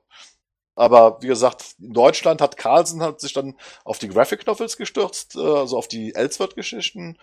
Und dann brachen sie halt die Nightfall-Saga. Und damit haben sie, glaube ich, auch aufgehört. Das war, glaube ich, das, das Letzte, was Carlsen gebracht hat. Ne? Nee, nee, nee, nee, Nee, nee, nee, nee. das ging noch weiter. Ja, ging das noch weiter. Ich, ich, ja. Also da noch noch fünf oder sechs, sechs oder sieben Hefte gab's danach noch. Also die mit Nightfall hat's noch nicht aufgehört. Ja, also es ging ja auch bis 98. Ja, genau. Also Nightfall hat mit 27 aufgehört, also mit Carlsen-Reihe 27 bis 33 ging's. Also die haben Mhm. noch sechs Ausgaben hinten dran gehängt. Ja. Henning, wie sah es denn bei dir aus mit Comics zu der Zeit, Anfang 95? ja, am Anfang 95. Überhaupt ein Thema gewesen? Nee, nee, fast überhaupt nicht. Mhm. Also, wie gesagt, Serien, Figuren, ja, äh, Comics ähm, eigentlich gar nicht mehr. Ich hatte viele von den alten Sachen, müsste ich damals noch gehabt haben, aber neue Sachen kamen dann nicht dazu. Also das ist dann erst wieder mit der, da kommen wir jetzt ja wahrscheinlich gleich hin. Ich erinnere mich, dass meine Mutter mir irgendwann, meine Eltern hatten damals eine Tankstelle zu der Zeit, Aha. die ein recht großes Zeitschriftensortiment immer hatten. Also ähm, die eine Wandseite waren komplett Zeitschriften, was für damalige Verhältnisse eher so Niveau von Bahnhofskiosk fast schon hatte. Und äh, meine Mutter hat irgendwann das erste Heft von den Batman Adventures von Dino mitgebracht, als sie das Mhm. rauskam. Und damit ging es dann eigentlich wieder erst wieder los. Also selber gekauft habe ich tatsächlich auch nicht. Ich hätte auch nicht gewusst, wo, ehrlich gesagt. Also da Buchhandlungen und auch die Preise waren ja entsprechend, ne? wie du es gerade schon gesagt hast. Das richtete sich, glaube ich, an eine andere Zielgruppe. Da war ich als 12-, 13-Jähriger raus. Ja, 30 D-Mark, glaube ich, so ein Ja, Band. genau, da war ich preislich auch raus. Also, ja. Gut, 95, wie gesagt, rein was was ähm, die große Aufmerksamkeit angeht, war es natürlich das Batman Forever Jahr aus unserer Sicht gesehen. Der Film startete im Sommer bei uns im August ähm, 1995. Ich war dreimal in dem Film drin. Äh, war natürlich super gespannt auf, auf das Ganze. Und auch hier hat man gemerkt, hier wurde schon wieder ein bisschen mehr angehypt. Also man hat hier Mhm. äh, wieder Bock Mhm. drauf gehabt. Es gab auch in den Läden, glaube ich, unterschiedlichstes ähm, Lizenz- und Merchandise-Material, ähm, sei es irgendwie Sachen, die im Süßwarenbereich waren. Ich, Actionfiguren von Kenner gab es dann auch wieder und sogar ähm, recht breit im, im äh, deutschen Spielwarenhandel. Ähm, das Videospiel von Acclaim, was, was dazu auch noch rauskam für Super Nintendo, Mega Drive und so weiter.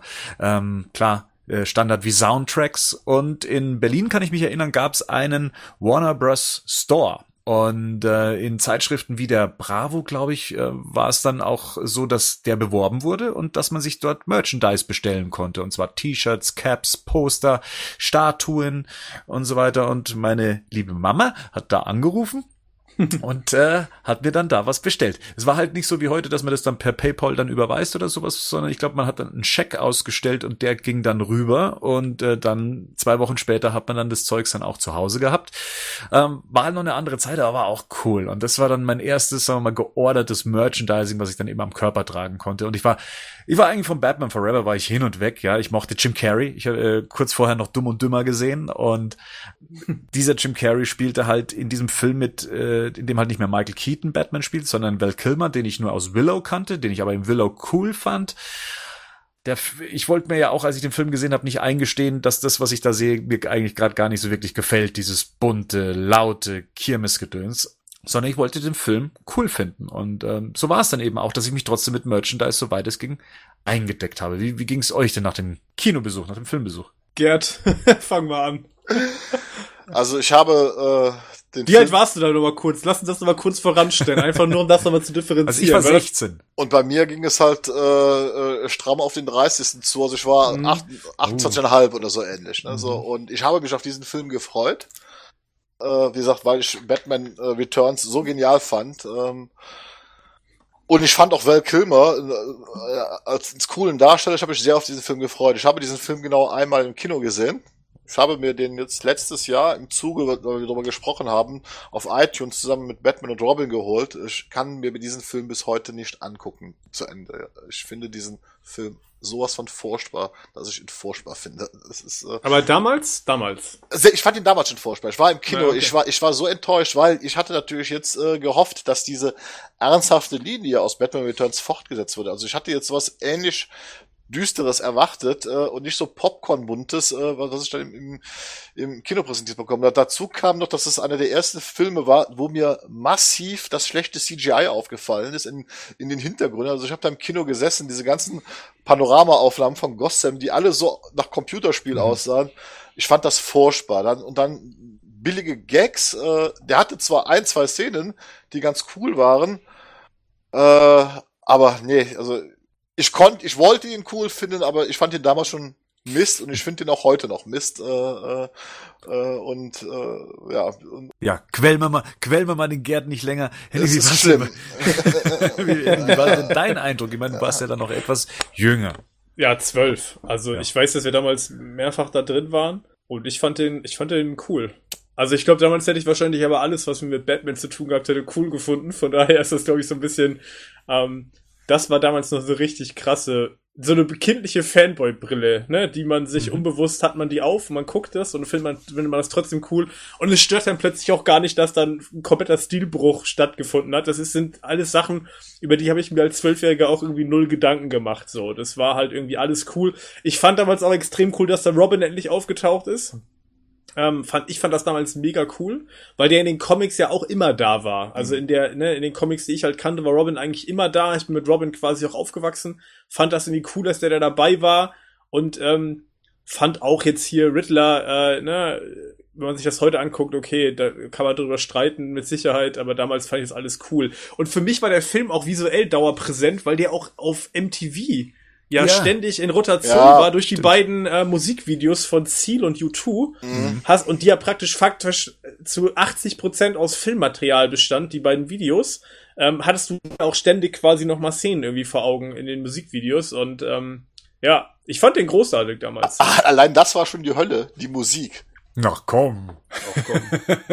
Natürlich, guck mal, hier, wir, wir hatten bei Batman Returns hatten wir Susie and the Banshees als äh, äh, äh, Band, die diesen genialen Song geschrieben haben und da kommt dann Ziel, mein Gott, mit dieser Schmonzette.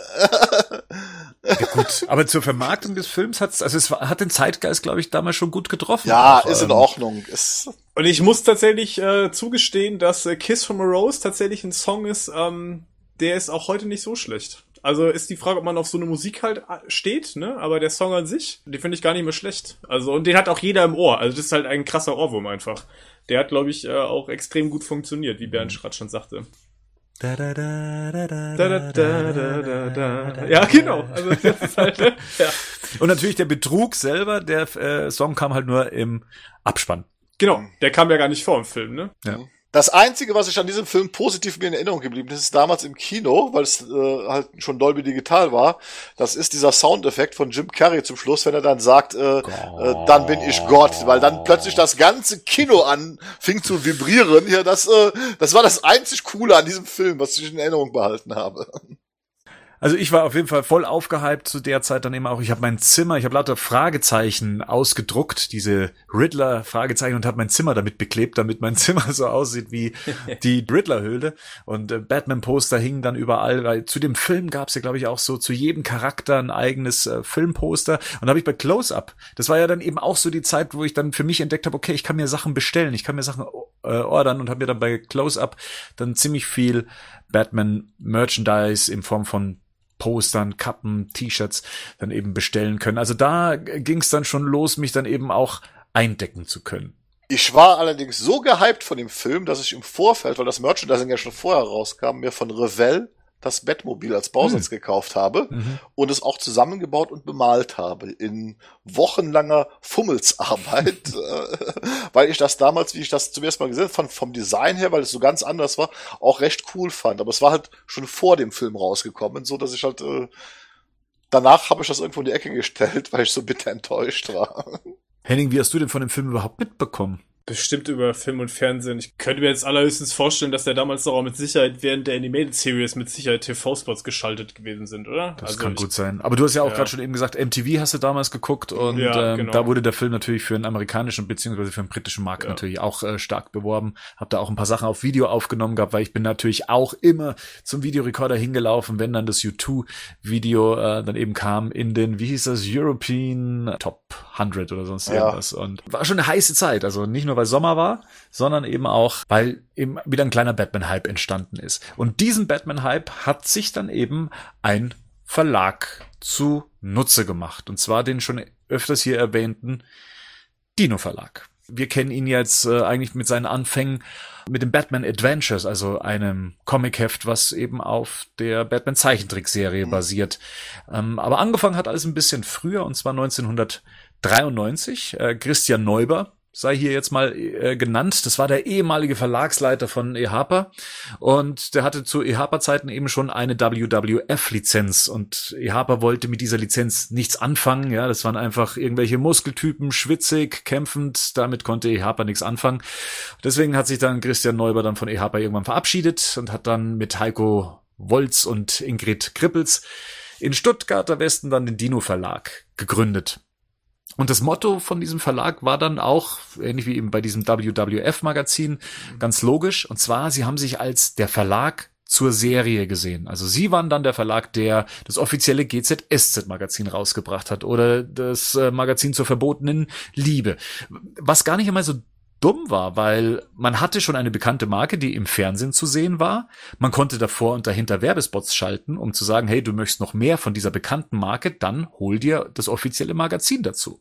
Von dem her, es war nicht schlecht, es war ein cooles äh, Bartering-Prinzip und äh, mit der Ansprache von der Zielgruppe von 7 bis 15 hat man äh, sowieso äh, generationsseitig äh, eine gute Zielgruppe einpacken können, weil, wie man dann später lesen konnte, hat man zum Beispiel auch damit den Bravo-Lesern viele äh, Lesern abgeworben. Sie hatten auch den, zu dem Zeitpunkt einen riesigen Erfolg, zum Beispiel mit Beavis and Butthead. 70.000 verkaufte Exemplare gab's von diesen Zeichentrickfiguren, die hauptsächlich über MTV bekannt wurden. Aber auch hier wieder haben sie das Comic zur ähm, TV-Serie rausgebracht. Ähm, ähm, ähm. cool. und auf dieses Heft, also auf Beavis and Butthead, ist dann Max Müller, der war eigentlich ähm, noch relativ jung, so Mitte 20.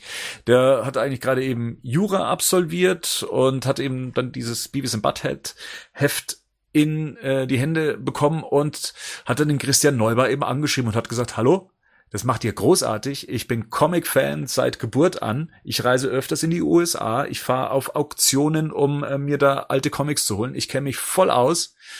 Ich will zu euch in den Verlag und ihr müsst Batman bringen. Und ja, von dieser Motivation war dann Christian Neuber sehr beeindruckt und hat dann tatsächlich Max Müller hinzugefügt. Und wer die ganzen Dino-Hefte äh, gelesen hat, den wird der Name dann öfters mal über den Weg gelaufen sein, äh, weil äh, Müller wurde dann zum Chefredakteur. Und so kam dann eben 1995 Batman Adventures ähm, in den Handel. Natürlich zu dem Zeitpunkt, als Batman Forever, also eine bestimmte Aufmerksamkeit für diese Marke dann auch vorhanden war, auf den Markt und war natürlich vor der Batman Animated Series und nach der Batman Animated Series beworben worden. Und somit, ja, das war der Startschuss von dem, sagen wir mal, heutzutage legendären Dino-Start. Also das, was viele Leute dann eben wieder zurück zu den Comics gebracht hat. Und zwar Comics, die sich jeder leisten konnte, weil diese Dinger kosteten, was weiß ich, vier, fünf Mark. Ich glaube 52 Seiten waren es. Dann waren es zwei äh, Ausgaben von von dem, was in den USA erschienen ist.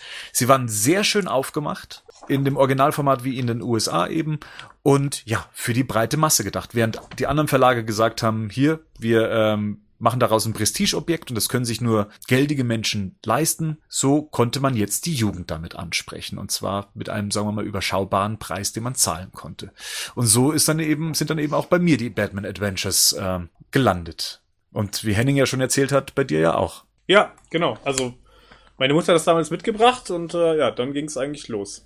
Also dann habe ich die Batman Adventures immer jeden Monat gekriegt. Die kamen, glaube ich, einmal im Monat raus, ne, alle vier Wochen. Mhm. Genau, die hat meine Mutter immer mitgebracht, wenn die in der Tankstelle aufgeschlagen sind. Genau, ich hatte mein eigenes kleines Abo quasi über die Tankstelle meiner Eltern. Und Gerd, hattest ja. du die Batman Adventures dann auch genommen? Nee, die hatte ich nicht genommen. Vom, wie gesagt, ich war immer noch bei den US-Comics. Was ich von Dino zuerst mal übernommen habe, das war ganz witzig. Ich war in den 90er großer Akte X-Fan und Dino brachte die Akte X-Comics raus. Und darüber habe ich dann auch wieder festgestellt, dass die ja dann Superhelden brachten. Und ich habe zumindest dann nicht alles, aber nicht regelmäßig, aber einige Sachen wieder noch von Dino geholt. Ne? Hm. Was man dann in den weiteren Ausgaben von den Batman Adventures lesen konnte, waren eben Leserbriefe, also äh, auch etwas, was ich, äh, was dem Dino Verlag sehr wichtig war, also der Kontakt zur Zielgruppe und zur Käuferschaft. Und sie haben dann schon öfters die Anfrage bekommen, wann wird's denn dann den realen Batman geben? Ich glaube, es hat sich dann irgendwann der Begriff Batman real dann so mhm. durchgesetzt. Und sie haben immer wieder vertröstet, ja, wir müssen erstmal gucken, wie das alles läuft und jetzt erstmal schauen und gucken wir mal. So ging dann auch erstmal noch ein Jahr ins Land oder ein halbes zumindest, weil Anfang äh, 96 war es dann zumindest für Superman-Fans soweit. Und dann hat man eben das erste ähm, Superman-Heft seit Ewigkeiten in Comic-Formatform haben wieder auf den äh, deutschen Markt gebracht. Und auch Henning, du hattest es, ne? Ja, ich habe es auch gerade hier vor mir. Ich habe es vom Dachboden geholt. Ja, da lagert es, äh, lagert die ganze Serie lagert da oben noch. Ja. Ja, auf jeden Fall toll. Das war noch tolle, das war auch eine tolle Geschichte. Also diese ganze, diese ganze Geschichte, die glaube ich nach der Wiederaufverstehungsgeschichte dann angesetzt hat, ähm, mit diesem, ich weiß nicht, Gerd, du kannst dich auch noch erinnern, mit dem Conduit hieß der, glaube ich, Ja, ne? ja. Der, Conduit. der Mhm. Gegner, der so ein ehemaliger Schulfreund von Clark Kent war. Genau, ja. Ähm, ja, genau. Also selbst an die Storyline erinnere ich mich sogar noch in groben Zügen und die habe ich bestimmt äh, 20 Jahre nicht gelesen. Superman mit langen Haaren, Genau, mit langen Haaren, genau, ja. kantig gezeichnet. Ja, ja, auf jeden Fall. Aber wo der Zeichenstil gefällt mir sogar heute noch. Ich Ja. guck da gerade so durch, das ist, äh, sieht immer noch gut aus, ja. Ja, okay. Aber klar, gewöhnungsbedürftig. Klar kennt mir Pferdeschwanz und so, ne? Also, das ist auf jeden Fall gewöhnungsbedürftig. Aber auch so in Ja. den 90ern halt angepasst. Also das Ja, ist, man, man, man, man hat die Figur halt wirklich in die, also in die Moderne gebracht, in die, ja, ich sag mal, damals die Jetztzeit. Ne? Also das ist, äh, war, glaube ich, auch ganz wichtig irgendwie. Genau, und ich muss tatsächlich sagen, für mich war damals ähm, das ganz wichtig, dass es weg von diesem Animated-Stil ging. Mhm, also ja. ich fand den, obwohl ich den mochte, aber ähm, ich fand in Comicform das tatsächlich ähm, wirklich gut, dass es wieder Richtung realeren Zeichnungen ging. Ja. Also das war für mich ganz wichtig. Das hatte ich mir eben damals auch gewünscht. Ich habe vorher schon gesagt, ah, jetzt habe ich schon bei der Animated Series keinen Batman, der auf realistisch gemacht wird. Und was kommt als erstes als Comic nach Deutschland? Natürlich der Animated Batman. Mhm. Äh, und auch da war der Wunsch nach dem realen Batman recht äh, groß, aber darauf mussten wir weiterhin noch ein bisschen warten. Ähm, Superman, ja, das war eines der wenigen DC-Geschichten, die nicht auf eine Serie basierten. 96 hat sich ja Dino dann ja auch noch auf andere Lizenzen gestürzt, ähm, die mit dem Fernsehen dann eben zusammenhängen, wie zum Beispiel in den Simpsons. Ja, und Ja, genau, ja, ja. da kam dann eben das Simpsons-Comic raus und viele Leute haben zu den Dino-Machern gesagt, macht das nicht, ja, die äh, Simpsons waren mal irgendwann das große Zeugs, aber inzwischen nicht mehr. Insgesamt hatten sich die Simpsons 10 Millionen Mal in Comicform verkauft in Deutschland. Also das ist schon enorm. Und sind heute noch eine Marke. Muss Ja, man auch genau. mal ganz, ganz klar sagen. Ey, das setzt sich halt nicht durch, das Simpsons. genau, wie dieses In genau wie dieses Internet. Ja. Ja, so Wahnsinn. Ja, und nachdem dann eben äh, Superman rauskam, äh, die Heftausgaben waren ja so 18 Monate hinter dem US-Markt hinterher, hat man sich dann, ähm, ja, gab es dann doch irgendwann mal die Begegnung mit dem realen Batman, und zwar im Juni 96, und zwar in einer ganz merkwürdigen Konstellation, so wie wir es, ne, ich möchte nicht mehr niemals sagen, äh, aber äh, es war schon merkwürdig, dass DC gegen Marvel antrat. Äh, Ja. Das war nämlich das, was dies ähm, Dino als großes Event rausbrach, äh, brachte auf den deutschen Markt DC versus Marvel und äh, erstmals mit einem realen Batman, der gegen, ich glaube, es war Captain America antreten musste. Das war schon ganz spannend, äh, die, die Marvel-Helden gegen DC-Helden antreten zu lassen und auch, dass das beide Verlage äh, zuließen. Letztendlich weiß da jemand mehr, warum das eigentlich so passiert ist.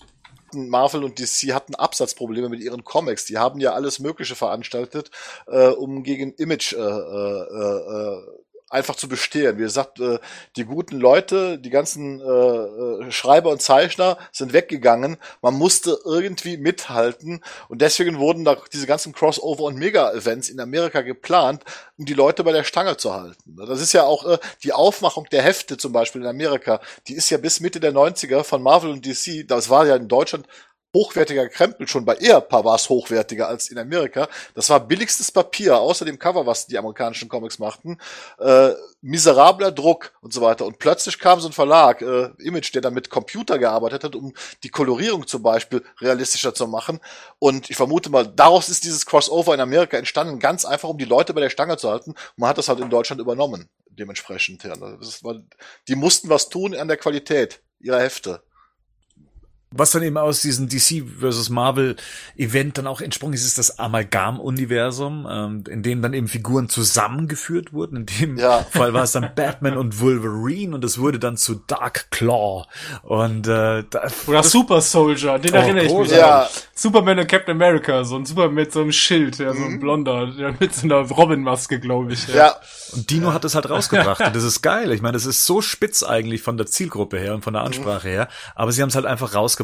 Und ähm, es war halt immer noch nicht der reale Batman. Ähm, man hat halt nur hier und da immer sowas angeteasert bekommen. Und dann war es 1997 endlich soweit. Und das war das Jahr von Batman und Robin.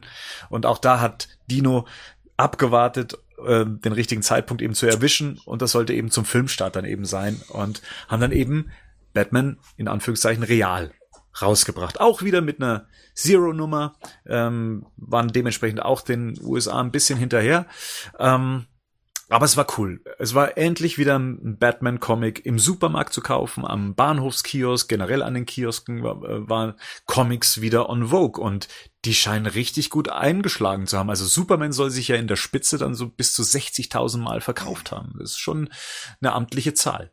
Es war sehr schön, wenn man plötzlich im Super, das, das kann ich mich noch dran erinnern, ich hatte das, man hat das ja irgendwie vermisst, dieses Heftchen mit diesem Logo Superman und so weiter, ne? Und in den normalen Supermärkten, das kannte man ja. Und plötzlich kam man, im, kam im normalen Supermarkt, wo wieder diese Comics, da waren halt diese Simpsons-Comic, ne?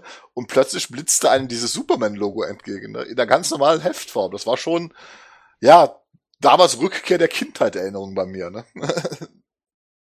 Und die haben ja auch viele für die Fans gemacht, ne? Mhm. Da gab's ja dann Abo-Aktionen, Gewinnspiele, äh, es lagen ja auch immer so Sticker dabei und ah, Poster sicher. waren ja. dabei, die man in der mhm. Mitte so, wo man die Klammern so noch aufmachen musste, ne? Mhm. Von dem, die Heftklammern, um dann die Poster rauszufriemeln. Also, die haben ja schon relativ viel gemacht. Also, die haben das echt schon gut aufgezogen, Dino damals. Ja. Also. Sie wurden auch immer mit dem Williams Verlag, äh, Verlag verglichen, ähm, auch was die, was der Kontakt zu den Fans anging. Sie haben die Leserbriefe beantwortet. Sie haben sehr viel Aufklärungsarbeit betrieben, um die Leser auch äh, darüber aufzuklären, wo befinden wir uns gerade, was passiert gerade in den USA, ähm, wo muss man die Geschichte eingliedern und haben damit auch schlauerweise andere Events äh, befeuert. Ähm, mhm. Sachen wie, was, was gab's denn da? Ähm, die, die Crisis-Geschichten zum ja. Beispiel, ja, die dann e-, endlich in Deutschland veröffentlicht wurden, wo sich andere Verlage nicht dran getraut haben toll waren äh, auch die, die Zeichnungen, die viele Fans dann eben eingereicht haben. Übrigens befindet sich auch in einer Ausgabe eine Zeichnung von mir. Ah. in der Batman Dino Ausgabe? In, nein, es ist die Batman Spawn Ausgabe, ah, okay. die sie rausgebracht haben und äh, da haben sie anscheinend darauf gewartet, äh, das da reinzubringen, weil es war bei mir auch eine Kombination von, also Batman und Spawn als Amalgam. Ich glaube, ich habe es genannt Spawn of Bad war die Figur. Und ähm, ja, also wer mal sehen möchte, wie ich damals zu der Zeit äh, äh, gezeichnet habe, kann es, kann es sich das ja mal angucken in der Ausgabe. Ich glaube, das Dino hat doch auch die ersten Image-Sachen in Deutschland veröffentlicht, ne? Ich meine, oder? Ähm, das, das war das Splitter Verlag, glaube ich. Oh, ähm, ja, das war Splitter, ganz genau. Die hatten äh, äh, Spawn, die kamen dann mit Image Comics in Deutschland raus, ja. Aber man hat gemerkt, okay, der Markt wurde jetzt befeuert. Der Erfolg von Dino hat natürlich dafür äh, gesorgt, dass dann eben andere äh, Verlage dann gesagt haben, hey, hier mit Comics, da, da können wir was machen. Wie schon gesagt, der Splitter Verlag kam daher. Dann Marvel hat Marvel Deutschland gegründet. Das war ja dann, glaube ich, ein, ein Pan schon damals ein Panini-Segment. Mhm. Ja. Damit konnte ich mich nicht so ganz anfreunden, muss ich ehrlich gesagt sagen. Also mir hat zum Beispiel die Aufmachung von Panini nicht gefallen. Das Papier war viel zu speckig. Es ist grafisch war das irgendwie so ein bisschen wilder als bei Dino, weil ich muss sagen, Dino hat wirklich eine schöne grafische Aufmachung auch gehabt. Ich war da gerade in meinem Grafikdesign-Studium und äh, die haben mich da auch recht stark geprägt, was die Aufbereitung ihrer Artikel, ihres grafischen Aufbau ging, die Wahl der Cover.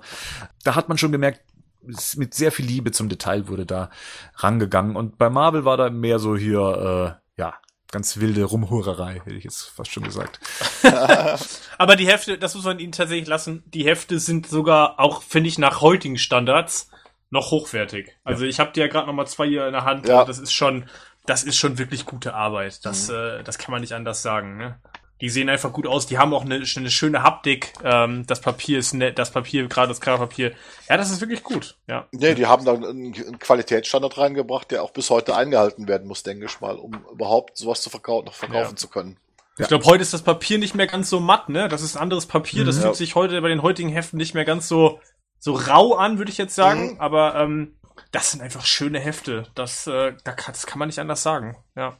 Und sie haben natürlich auch gemerkt, es ist ein Vorteil, wenn man näher an den US-Markt rangeht. Das mhm. war auch in den, auf den Leserbriefseiten immer wieder zu lesen. Und so brachten sie dann im April 1997 die Justice League of America raus, also die JLA Comics, das war der Grant mhm. Morrison Run mhm. damals. Und äh, das war so das Näheste, was man so an dem US-Markt bringen konnte. Und zwar war da gerade mal ein Abstand von vier Monaten. Was natürlich das Problem mit sich brachte, dass Superman auf einmal nicht mehr aussah wie Superman, sondern ja, wie ein Energiewesen. Das war dann dieser sogenannte Sepp-Superman. Ja, Ja. ja. Ja. ja, dadurch motiviert und das spricht eigentlich auch wieder für die Macher der Comics, die dann gesagt haben, hey, wir versuchen näher an die US-Comics ranzumachen. Wir bringen Specials raus. Wir bringen äh, Time Warp Schuber, in denen dann mehrere Ausgaben in einem Schuber drin waren, in Sammelschuber, ähm, um dann Sprünge nach vorne machen zu können, um näher an die USA aufschließen zu können. Und das, ja, das ist mutig. Wenn wir uns schon im Jahr 97 befinden, dann müssen wir natürlich auch über einen bestimmten Film sprechen. Jawohl, jetzt kommt er. Ganz ehrlich, ich habe hier gerade, wo wir beim Thema sind, Batman Nummer 2, Dino, ne?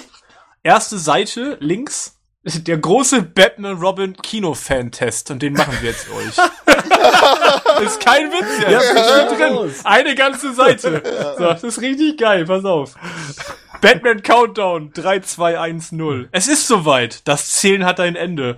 Am 26. Juni startet der Mega-Kino-Hit Batman und Robin. Wir hoffen, wir konnten euch mit dem Countdown die Wartezeit versüßen und nun auf zum großen Finale, dem ultimativen Batman und Robin Kino-Fan-Test. Wie geht's? Ganz einfach. Ihr müsst nur drei Fragen aus dem neuen Kinofilm richtig beantworten. Und wenn ihr den Film aufmerksam verfolgt oder den Comic zum Film lest, dürfte dies für euch auch nicht sehr schwer sein. da musste man, da musste man von den drei Fragen die richtigen Antworten auf eine Postkarte schreiben Postkarte. und sie auf eine Postkarte und sie an den Dino Verlag schicken. Und dann Absender und Geburtsdatum nicht vergessen. Ganz wichtig. Und natürlich jetzt auch für alle Hörer, der Rechtsweg ist natürlich wie immer ausgeschlossen, bei uns auch. Und was man gewinnen konnte, ey, das ist der, das ist der Knaller. Der erste Preis. Ich lese jetzt das Originalzitat davor. Ein super, hyper, mega starker Original Batman und Robin Kinoaufsteller in Lebensgröße. mit, mit allen Hauptcharakteren des Films, inklusive Aufstellsockel. Drei Ausrufezeichen. Drei Ausrufezeichen. Hat Till Schweiger da, da damals noch nicht mitgehabt? okay, gut. Der zweite Preis. Eine original und exklusive Batman und Robin College-Jacke. Boah, Oh ja? geil, ey. Ist sie mit abgebildet? geil. Nee, leider nicht. Das ist auch bei dem der Kinoaufsteller, es sind auch keine Abbildungen drauf. Dritter Preis, da ist eine Abbildung dabei. Je ein VHS-Videoset der ersten drei Batman-Filme von Warner Home Video. Ja. Ah, sehr geil. Sechster bis zehnter Preis, je ein Batmobil im neuen coolen Filmdesign von der Firma Hasbro. Aha. Und dann war noch ein, der elfte bis zwanzigste Preis, je ein Megastar, Arnold, Mr. Freeze, Schwarzenegger, handsigniertes Original Batman Robin Filmposter. Ey, das wäre der Traum für Rico, ne? Also, da grüße von hier nochmal, ne? Ein Schwarzenegger, von Schwarzenegger handsigniertes Filmposter. Cool. Dann gibt's noch den Original-Soundtrack zu gewinnen und ein Poster-Set. Ja, 50 Preise gab's. Ja. Nicht schlecht. Ja. Nicht schlecht. Das ist echt nicht schlecht. Also ich hätte auch Ja. gern den Aufsteller gehabt. Ich habe den damals bei uns im Kino nämlich gesehen. Ja? Ah, okay. Also der ist, der, der war schon cool. Es ist ein Motiv, was man heute im Internet auch sehr schwer findet. Das, das sind alle Figuren drauf. Mr. Freeze, ähm, Batgirl, Robin, Batman, äh, Poison Ivy. Und ähm, also für verspricht einen anderen Film, aber ähm, der, der Aufsteller war cool. Den hätte ich gern gehabt. Die Jacke auch. geil. Ja, die Jacke nehme ich auch. Ja, auf jeden Fall. Ja, ja. Okay, dann. Wollen wir die drei, die drei Fragen noch Ich machen? bitte darum. Ja, ja, okay. Frage eins: Wie viel Zeit bleiben Batman und Robin, um die von Mr. Freeze schockgefrorenen Menschen aus ihrer Eishülle zu befreien, beziehungsweise Gotham vor der endgültigen Zerstörung zu bewahren? A. Drei Stunden, B. Elf Minuten, C. 49 Minuten. Ding, ding, ding, ding, ding, ding, ding. Dä, dä, dä, dä, dä, dä. Genau, so, wisst ihr's? Ja. Ja? Und? Ich, nein. Äh, Gerd passt. was sind elf Minuten? Ja, ja, genau. Also B, elf Minuten. Ja. Hier, Ich kann, ich kann ja nicht sagen, hier Nee, steht keine ist Lösung so. dabei. Sonst- richtig. Ja, genau. Ja, okay. Hallo, ich habe so eine Jacke. Ja. ja noch nicht, sind drei Fragen. Drei Fragen. Frage zwei: An welcher tödlichen Krankheit leiden Mr. Freeze, Frau Nora und Butler Alfred? Ding, ding, ding, ding, ding. Das McGregor-Syndrom. Jawohl! es gäbe noch zur Auswahl D. Kreuzfeld Jakob. Also BSE steht hier noch in Klammern dahinter. Äh, Antwortmöglichkeit E ist Malaria. Mhm. Und äh, Antwortmöglichkeit F ist richtig das McGregor-Syndrom. Frage Nummer drei. Was schützt Robin vor dem tödlichen Kuss der Poison Ivy? Ding, ding, ding, ding, ding, ding, ding. Los! Gummilippen. Ja! Antwort H. Künstliche Lippen steht hier. Ja. Äh, sonst wäre noch G ein Anti-Gift, also das Bad Anti, weiß was ich, Giftspray. Oder ja, genau. Oder äh, J ein genetischer Defekt. Der arme Chris O'Donnell. Nur blöder Zufall, dass Robin das überlebt hat, halt Gendefekt. Sensationell. Ja gut, also ich glaube, Bernds Chancen, ähm, du hättest äh, halt damals die Postkarte schreiben sollen. Ja, wann, Dann, wann war denn ähm, der Einsendeschluss? Am 4. August. Ich vermute des gleichen Jahres, aber es steht keine, kein Witz, es steht keine Jahreszahl Na, dabei. Da steht nur bis zum 4. August. ja. Ganz schön knapp auch. 4. August. Juli ist das Heft rausgekommen, aber die kam ein bisschen früher, ne? Die kam immer im Juni wahrscheinlich schon, wenn das die Juli-Ausgabe war. Vermute ich mal, ne? Ja, genau. Ja. Sensationell. Ja, aber cool, ja. Okay, kommen wir zu gemacht. Batman und Robin. Ja. Gut, wa- was soll man dazu sagen? Ich war mit meinen Kumpels drin ähm, und ich habe es, glaube ich, damals auch bei der Filmbesprechung schon äh, gesagt. Ähm, mein, mein Kumpel meinte, weißt du was, Schwarzenegger, cool. Clooney, cool. Ja, aber so einen beschissenen Film habe ich ja noch nie gesehen. Und, und das war anscheinend so die allgemeine Stimmung und ich war wieder so verblendet. Ja, ich wollte den Film gut finden und er hatte halt eben auch ein paar Szenen, wo ich gesagt habe, ja, das ist so in etwa mein Batman, gerade diese, diese schneeverwirrten Szenen und so weiter. Das fand ich eigentlich alles ganz cool, aber ja, klar, es war halt eben, was Batman und Robin heute eben ist, es war halt einfach laut und dumm. Trotzdem hat es mich nicht aufgehalten, den Film viermal zu sehen. Einfach weil ich mir irgendwann mal auferlegt habe, wenn ich Batman 89 nur einmal gesehen habe, Batmans Rückkehr zweimal, Batman Forever dreimal, na dann muss ich wohl Batman und Robin viermal sehen. Ja, und trotzdem, ich hatte viel Merchandise, was Plakate anging. Ich, ich sogar mein erstes Batman-Kostüm, was ich mir damals zusammengestellt habe, äh, ja, kam eben daher. Also es war eine Clooney-Maske mit einem dieser Muskelanzüge äh, kombiniert. Äh, den Soundtrack hatte ich natürlich und ähm, ja, Actionfiguren hatte ich keine. Ähm, dazu muss ich auch sagen. Ja, ich habe den Film dann als das genommen, was es ist und habe das, glaube ich, dann auch so für mich akzeptiert, dass äh, dann erstmal längere Zeit nichts mehr kam. Tja. Also ich habe drei positive Punkte an diesem Film.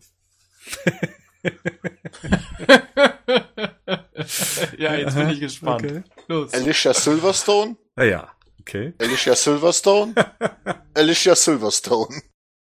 Da muss ich ganz ehrlich sagen, also äh, äh, die, die fand ich halt damals süß, die fand ich in der Rolle ganz süß. Ich muss auch sagen, was ich ganz gut fand, war, dass das Nightwing-Kostüm zu sehen war. Also das als Robin hat er ja jetzt dieses Nightwing-Kostüm äh, äh, abgewandelt hat.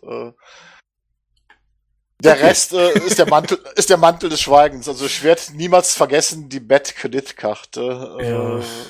die so aber witzigerweise war das wieder der Film, wo ich mit sehr vielen meiner Kumpels drin war und jetzt kommt es, die fanden den alle klasse, weil die haben sich schlapp gelacht, ne? Und ich, äh, ich hätte am liebsten nur geweint. Genau, genau das habe ich mir eben gerade eben auch vorgestellt. Ich glaube, dass solche Szenen wie diese Bad-Kreditkarte, die sind halt fürs Kino gemacht. Ne? Das sind halt solche Lacher in, in der Gruppe. Und der Film hat sich nicht ernst genommen, der Regisseur hat die Figur nicht ernst genommen, niemand hat sich ernst genommen und das Und Nipplegate fand ich interessant. Also man, er hatte ja schon die Nippel bei Batman Forever, da hat sich Mhm. aber keine Sorge darüber aufgeregt. Aber bei George Clooney war ein Riesengeschrei weltweit, dass die Bettnippel zu sehen waren. Keine Ahnung, warum ausgerechnet bei dem, ja. Ja. Also man muss auch dazu sagen, Batman und Robin war der erste Film, wo ich mich auch übers Internet zu dem Film Mhm. informieren konnte, weil bei uns gab's ein Kaufhaus und die hatten Internetzugang. Und ich glaube, mit der Suchmaschine, ich glaube, die nannte sich Alta Vista, Ja, altervista.com. konnte ich dann auf, äh, habe ich dann immer nach so Batman News äh, dann gegoogelt und bin dann immer auf eine Seite gestoßen, die hieß, glaube ich, Corona. Und die haben alle News gesammelt zum Thema Batman. Und ich habe mir die auch ausgedruckt, ich habe die immer noch. Und das ist ganz interessant, was da damals äh, alles drin stand und äh, wie ja, das Testscreening nicht gut lief. Also all diese Sachen, die wir heute auch noch Ja. kennen, wie sowas läuft, gab's halt damals schon, nur halt nicht eben Äh, so für die breite Masse. Das Internet war ja damals für viele nur einfach nichts anderes als eine Bücherei in digitaler Form. Da, da hatte ich mich selber auch schon ein bisschen hochgehypt zu dem Film wieder mal. Ja, als Batman-Fan will man ja auch gehypt sein lief halt jetzt nicht so erfolgreich. Wobei, rein von den Zuschauerzahlen in Deutschland lief er auf, ähm, auf gleichem Niveau wie Batman Forever. Also die mhm. beiden Filme liefen ja relativ gut. Hier dürfte es auch noch mal der Schwarzenegger-Faktor gewesen sein. Ja, auf jeden Fall. Ne? Das war auch bei meinen Kumpels der Grund, warum sie mitgekommen sind, ja. weil halt es ein Schwarzenegger-Film war. Ne? Ich war damals 18. Henning, du warst? 97 war das, ne? mhm. ne? Ja, 97, äh, 14.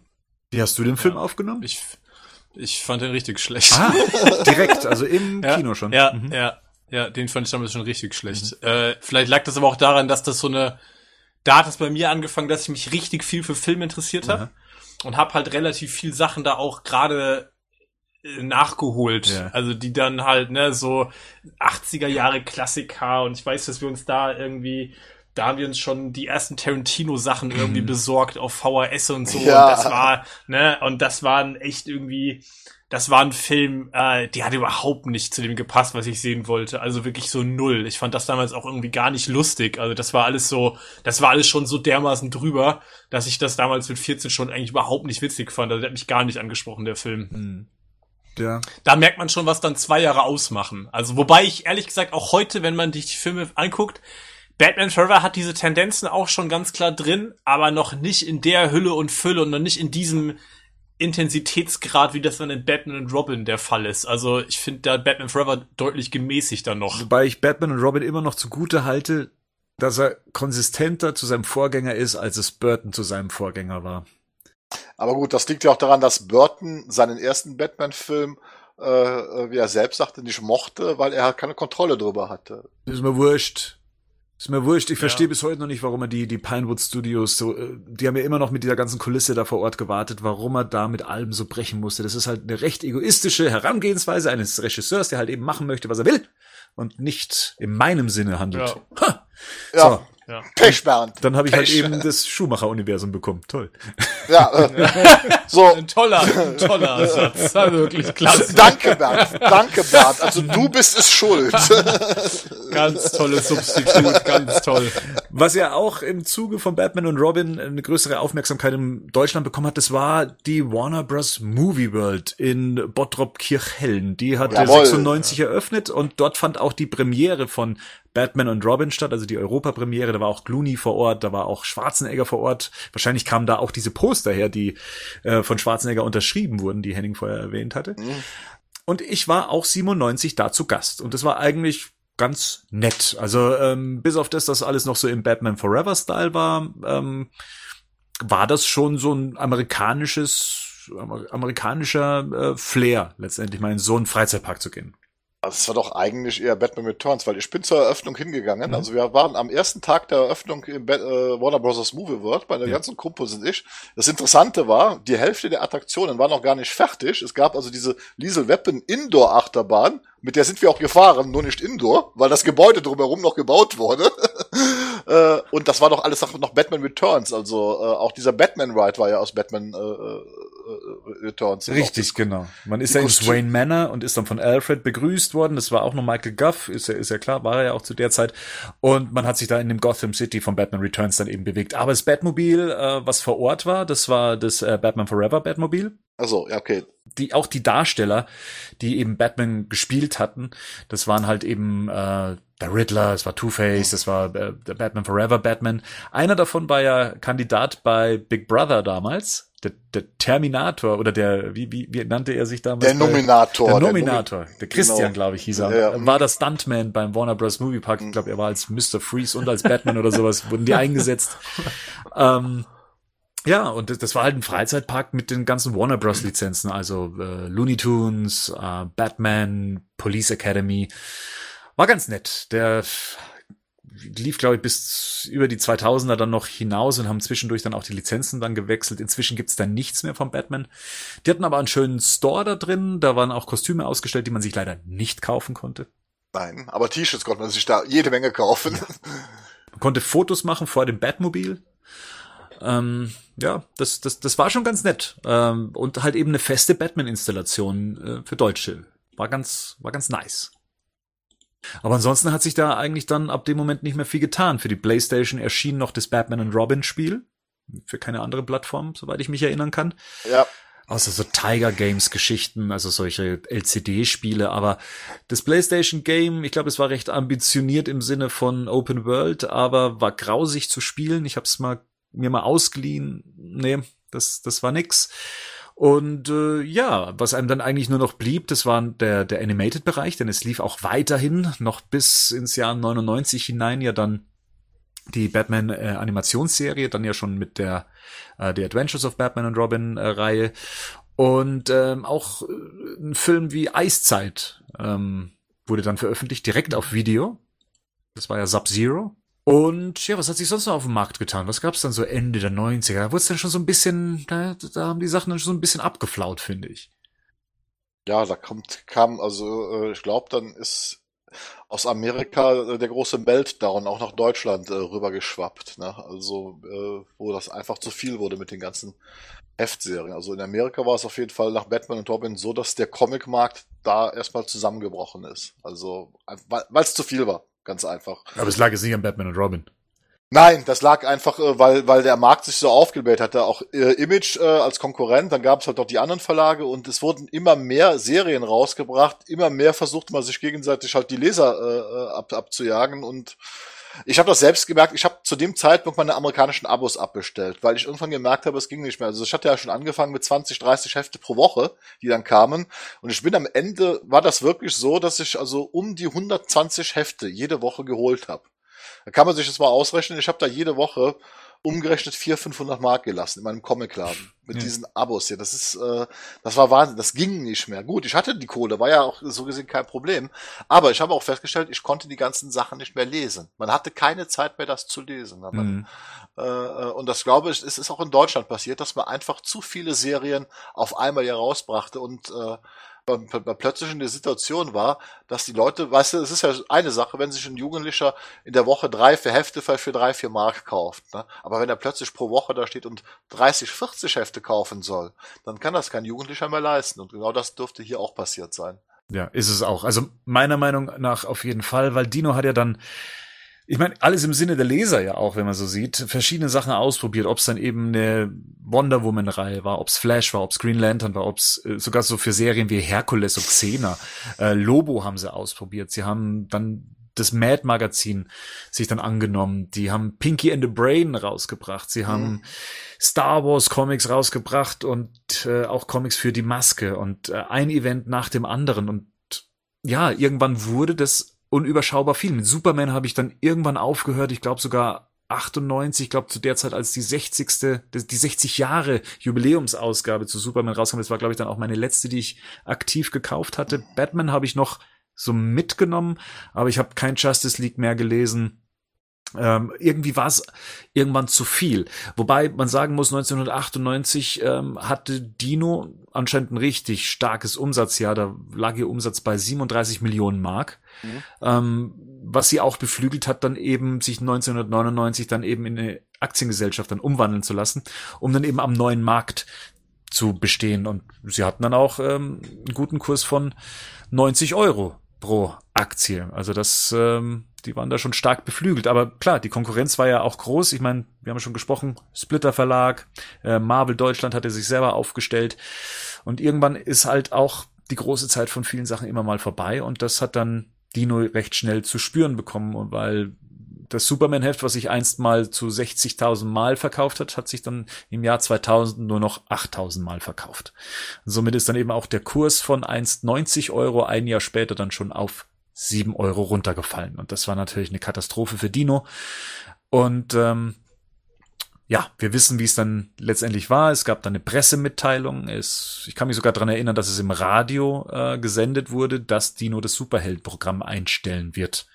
Und somit war dann ähm, die letzte Batman-Ausgabe ba Endspiel, ähm, nannte sich die, eine hundertseitige Ausgabe. Sie haben es zu Ende gebracht, ähm, insoweit, dass man sagen konnte, okay, sie, sie haben sich mit Würde von ihrem, von ihren Superhelden verabschiedet.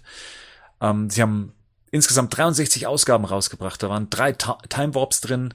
Sie hatten 14 Batman Specials, sie hatten neun Sonderbände, sie hatten eine, eine Sonderausgabe zum Niemandsland. Dann gab es noch eine Reihe Batman präsentiert. Davon hatten sie neun ja. Stück. Äh, sogar, mhm. sie haben es mal mit den Batman Classics probiert, also dass wir mal den Batman der 60er Jahre präsentieren. Ähm, dann gab es die DC Archive Editions. Ähm, in, da gab es fünf Bände von. Da hat man versucht, die uralten Comics aus den 40er Jahren, 50er, 60er Jahren aufzulegen in gesammelter Form. Da gab es natürlich den Comic zum Film, zu Batman und Robin. Die Batman Adventures haben es auf 28 Ausgaben plus ein Sonderheft dann eben geschafft und das wurde ja dann auch umgewandelt in Batman and Superman Adventures.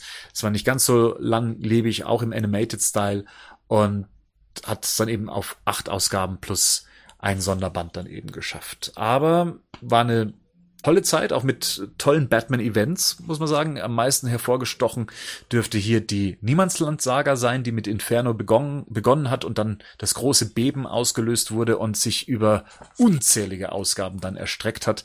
Aber das war ein cooles Event, von dem heute immer noch viele sprechen, weil sie das eben auch noch so im Kopf haben. Und wieder neu aufgelegt gerade, ne? Vor, die haben vor zwei Jahren, glaube ich, angefangen bei Panini das wieder ja, aufzulegen. Ja. ja, in Paperbacks jetzt. Also ich habe das Beben und der Weg ins Niemandsland habe ich mir das habe ich mir auch geholt, ja. Genau, weil es halt toll, weil es wirklich äh, großartige Storylines sind. Aber es war schon schade. Es war mhm. wirklich schon schade, dass ja. es dann, dann doch erstmal wieder so pff, wirklich implodiert ist. Ne? Das ist ja wirklich so von einem Tag auf den anderen. Ja, aber es war, irgendwie hatte ich, damals, als ich die Meldung auch gehört hatte, mir gedacht, selber schuld.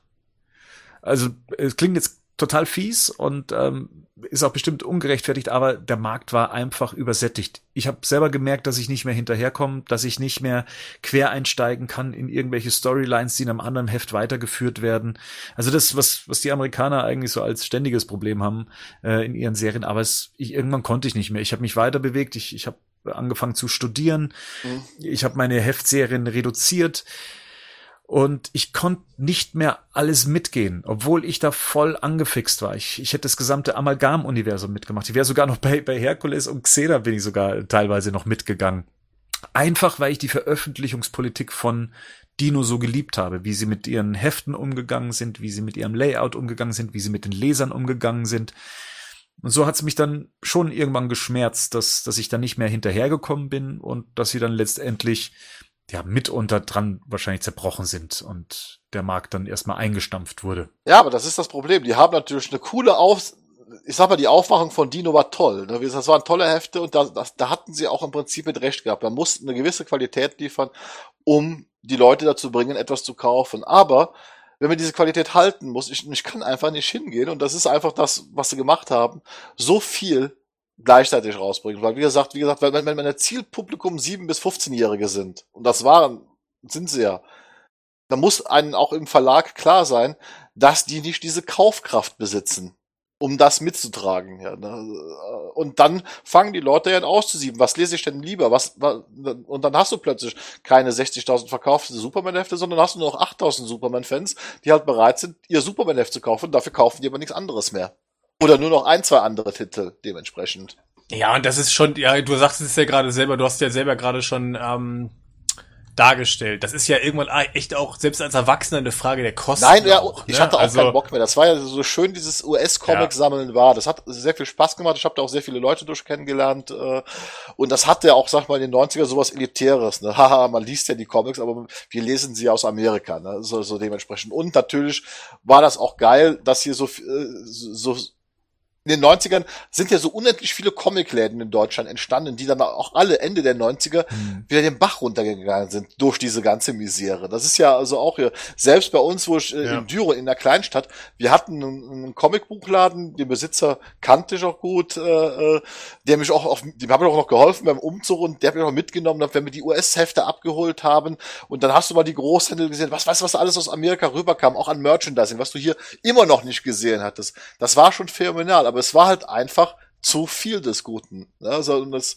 hatte der dann auch gesagt. Und der hatte auch, die Leute hatten die Abos abgeschlossen und der hat ja nicht viel an diesen Heften verdient. Wenn der so 10, 20 Pfennig überhaupt daran verdient hat an der US-Ausgabe, weil er musste natürlich auch immer gucken mit, der Dollar-Umrechnung, ne, wie, wie der Kurs gerade stand. Ne.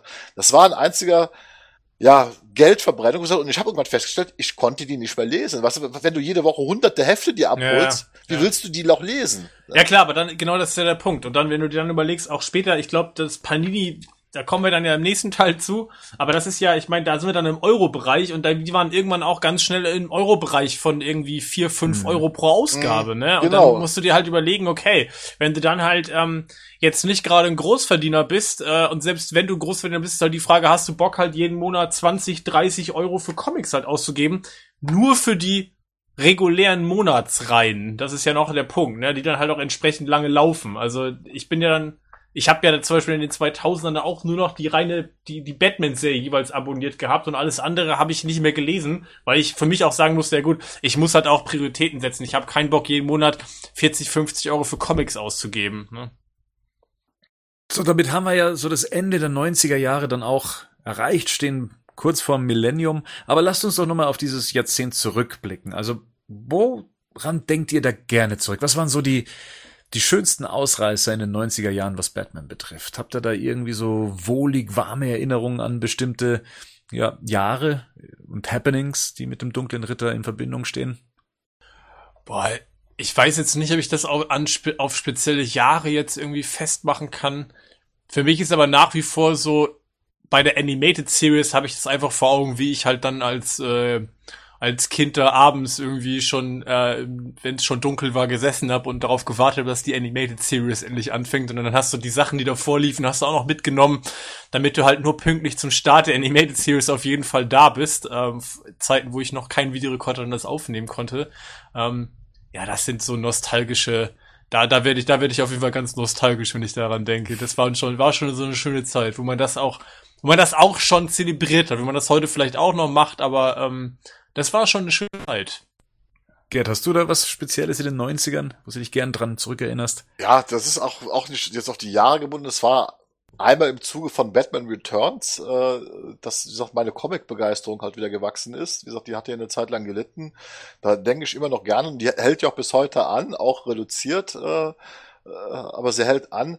Generell war das für mich einfach so dieses Jahrzehnt, wo, so, wo ich persönlich dieses Gefühl hatte, dass wir in Deutschland so mit Amerika irgendwie gleich auf sind hier, ne? dass, äh, dass die Welt näher zusammendrückt hier, ne? weil ich habe halt beide Welten beobachten können. In Deutschland, dass die Comics wieder kamen, dass man auch hier anfing durch die Animated Series, das muss ich der Serie hoch anrechnen. Die Animated Series ist, glaube ich, überhaupt dafür verantwortlich, letztendlich, dass Batman dann in Deutschland doch in die Popkultur Einzug äh, gehalten hat hier, weil die ist, glaube ich, für die meisten doch prägend gewesen in, in, in den 90er Jahren. Das ist die Animated Series. Das sind nicht die Filme von Schumacher, noch wahrscheinlich nicht die, die, die Filme von Burton, sondern es ist die Animated Series, die Batman hier ins kollektive Gedächtnis gebracht hat.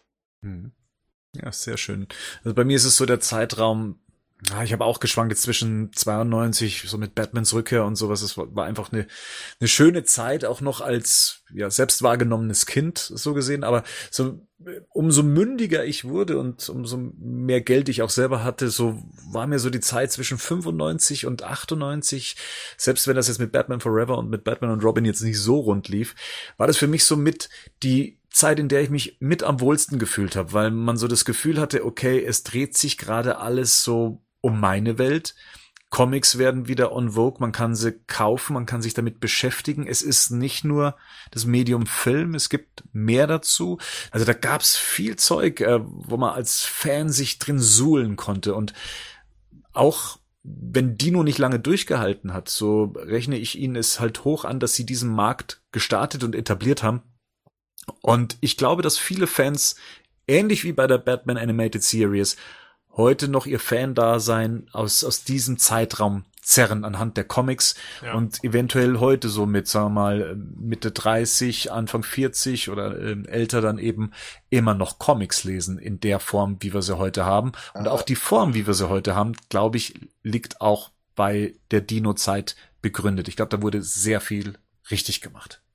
Und ich, das war ja auch eine Zeit, wo man auch diese, naja, diese Eventfilme vielleicht noch nicht in der Schlagzahl hatte, wie es heute der Fall ist, ne? Also da hat man sich irgendwie, die liefen halt sehr lange im Kino, da ist, da war ein sehr langer Vorlauf irgendwie da, wo man sich damit beschäftigt hat, auch aufgrund vielleicht jetzt nicht der ganz großen Informationsfülle, die man heute bekommt, aber das, die, die hat man noch mal anders zelebriert, ne? Also heute ist es so, Ja. keine Ahnung, da kommt einmal pro Monat kommt irgendwie ein riesen Blockbuster raus, der dann teilweise, wenn der nicht gut läuft, laufen die dann nur vier Wochen überhaupt im Kino. Also das war damals ja alles irgendwie noch eine, noch ein anderes Tempo, was angenehmer war, retrospektiv. Ja, denke ich auch. Somit blicken wir dann in die Nullerjahre, die dann die nächste Ausgabe dann äh, begleiten werden. Bin gespannt, über was wir dann sprechen, wie sich dann da der Markt entwickelt hat, sei es jetzt die Comics oder eben auch die Batman-Filme. Ich danke mal wieder in die Runde. Ich sag danke, Gerd. Danke, Bernd, dass wir daran teilhaben durften. Der Dank geht auch an den Henning. Danke an euch beide. Ja, wir hören uns dann wieder in Teil 3. Bye bye, be good. Ich gehe jetzt Returns gucken. Ciao. Hyper, hyper. Oh, ja, Hyper, Hyper. Hyper, Hyper. Oh, Scooter, ne? Hyper, hyper.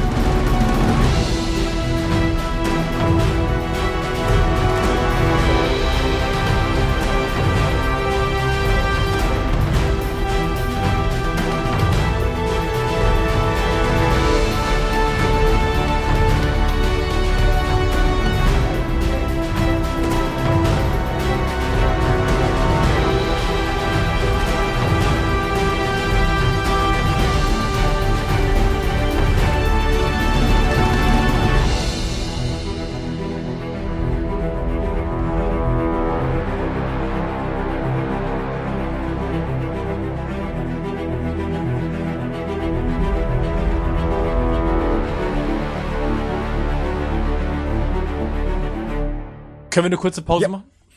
Super, ich muss euch mal aufs Klo. Ich auch. Super dringend, sonst, sonst muss ich nämlich gleich zwischendurch gehen. Das will ich eigentlich nicht. Okay, Alles klar. Bis gleich.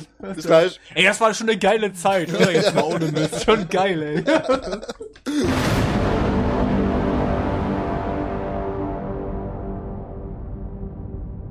Der Batman News Badcast ist ein Podcast-Projekt von Fans für Fans. Batmannews.de und der Badcast stehen nicht in Verbindung mit Warner Bros. oder DC Comics.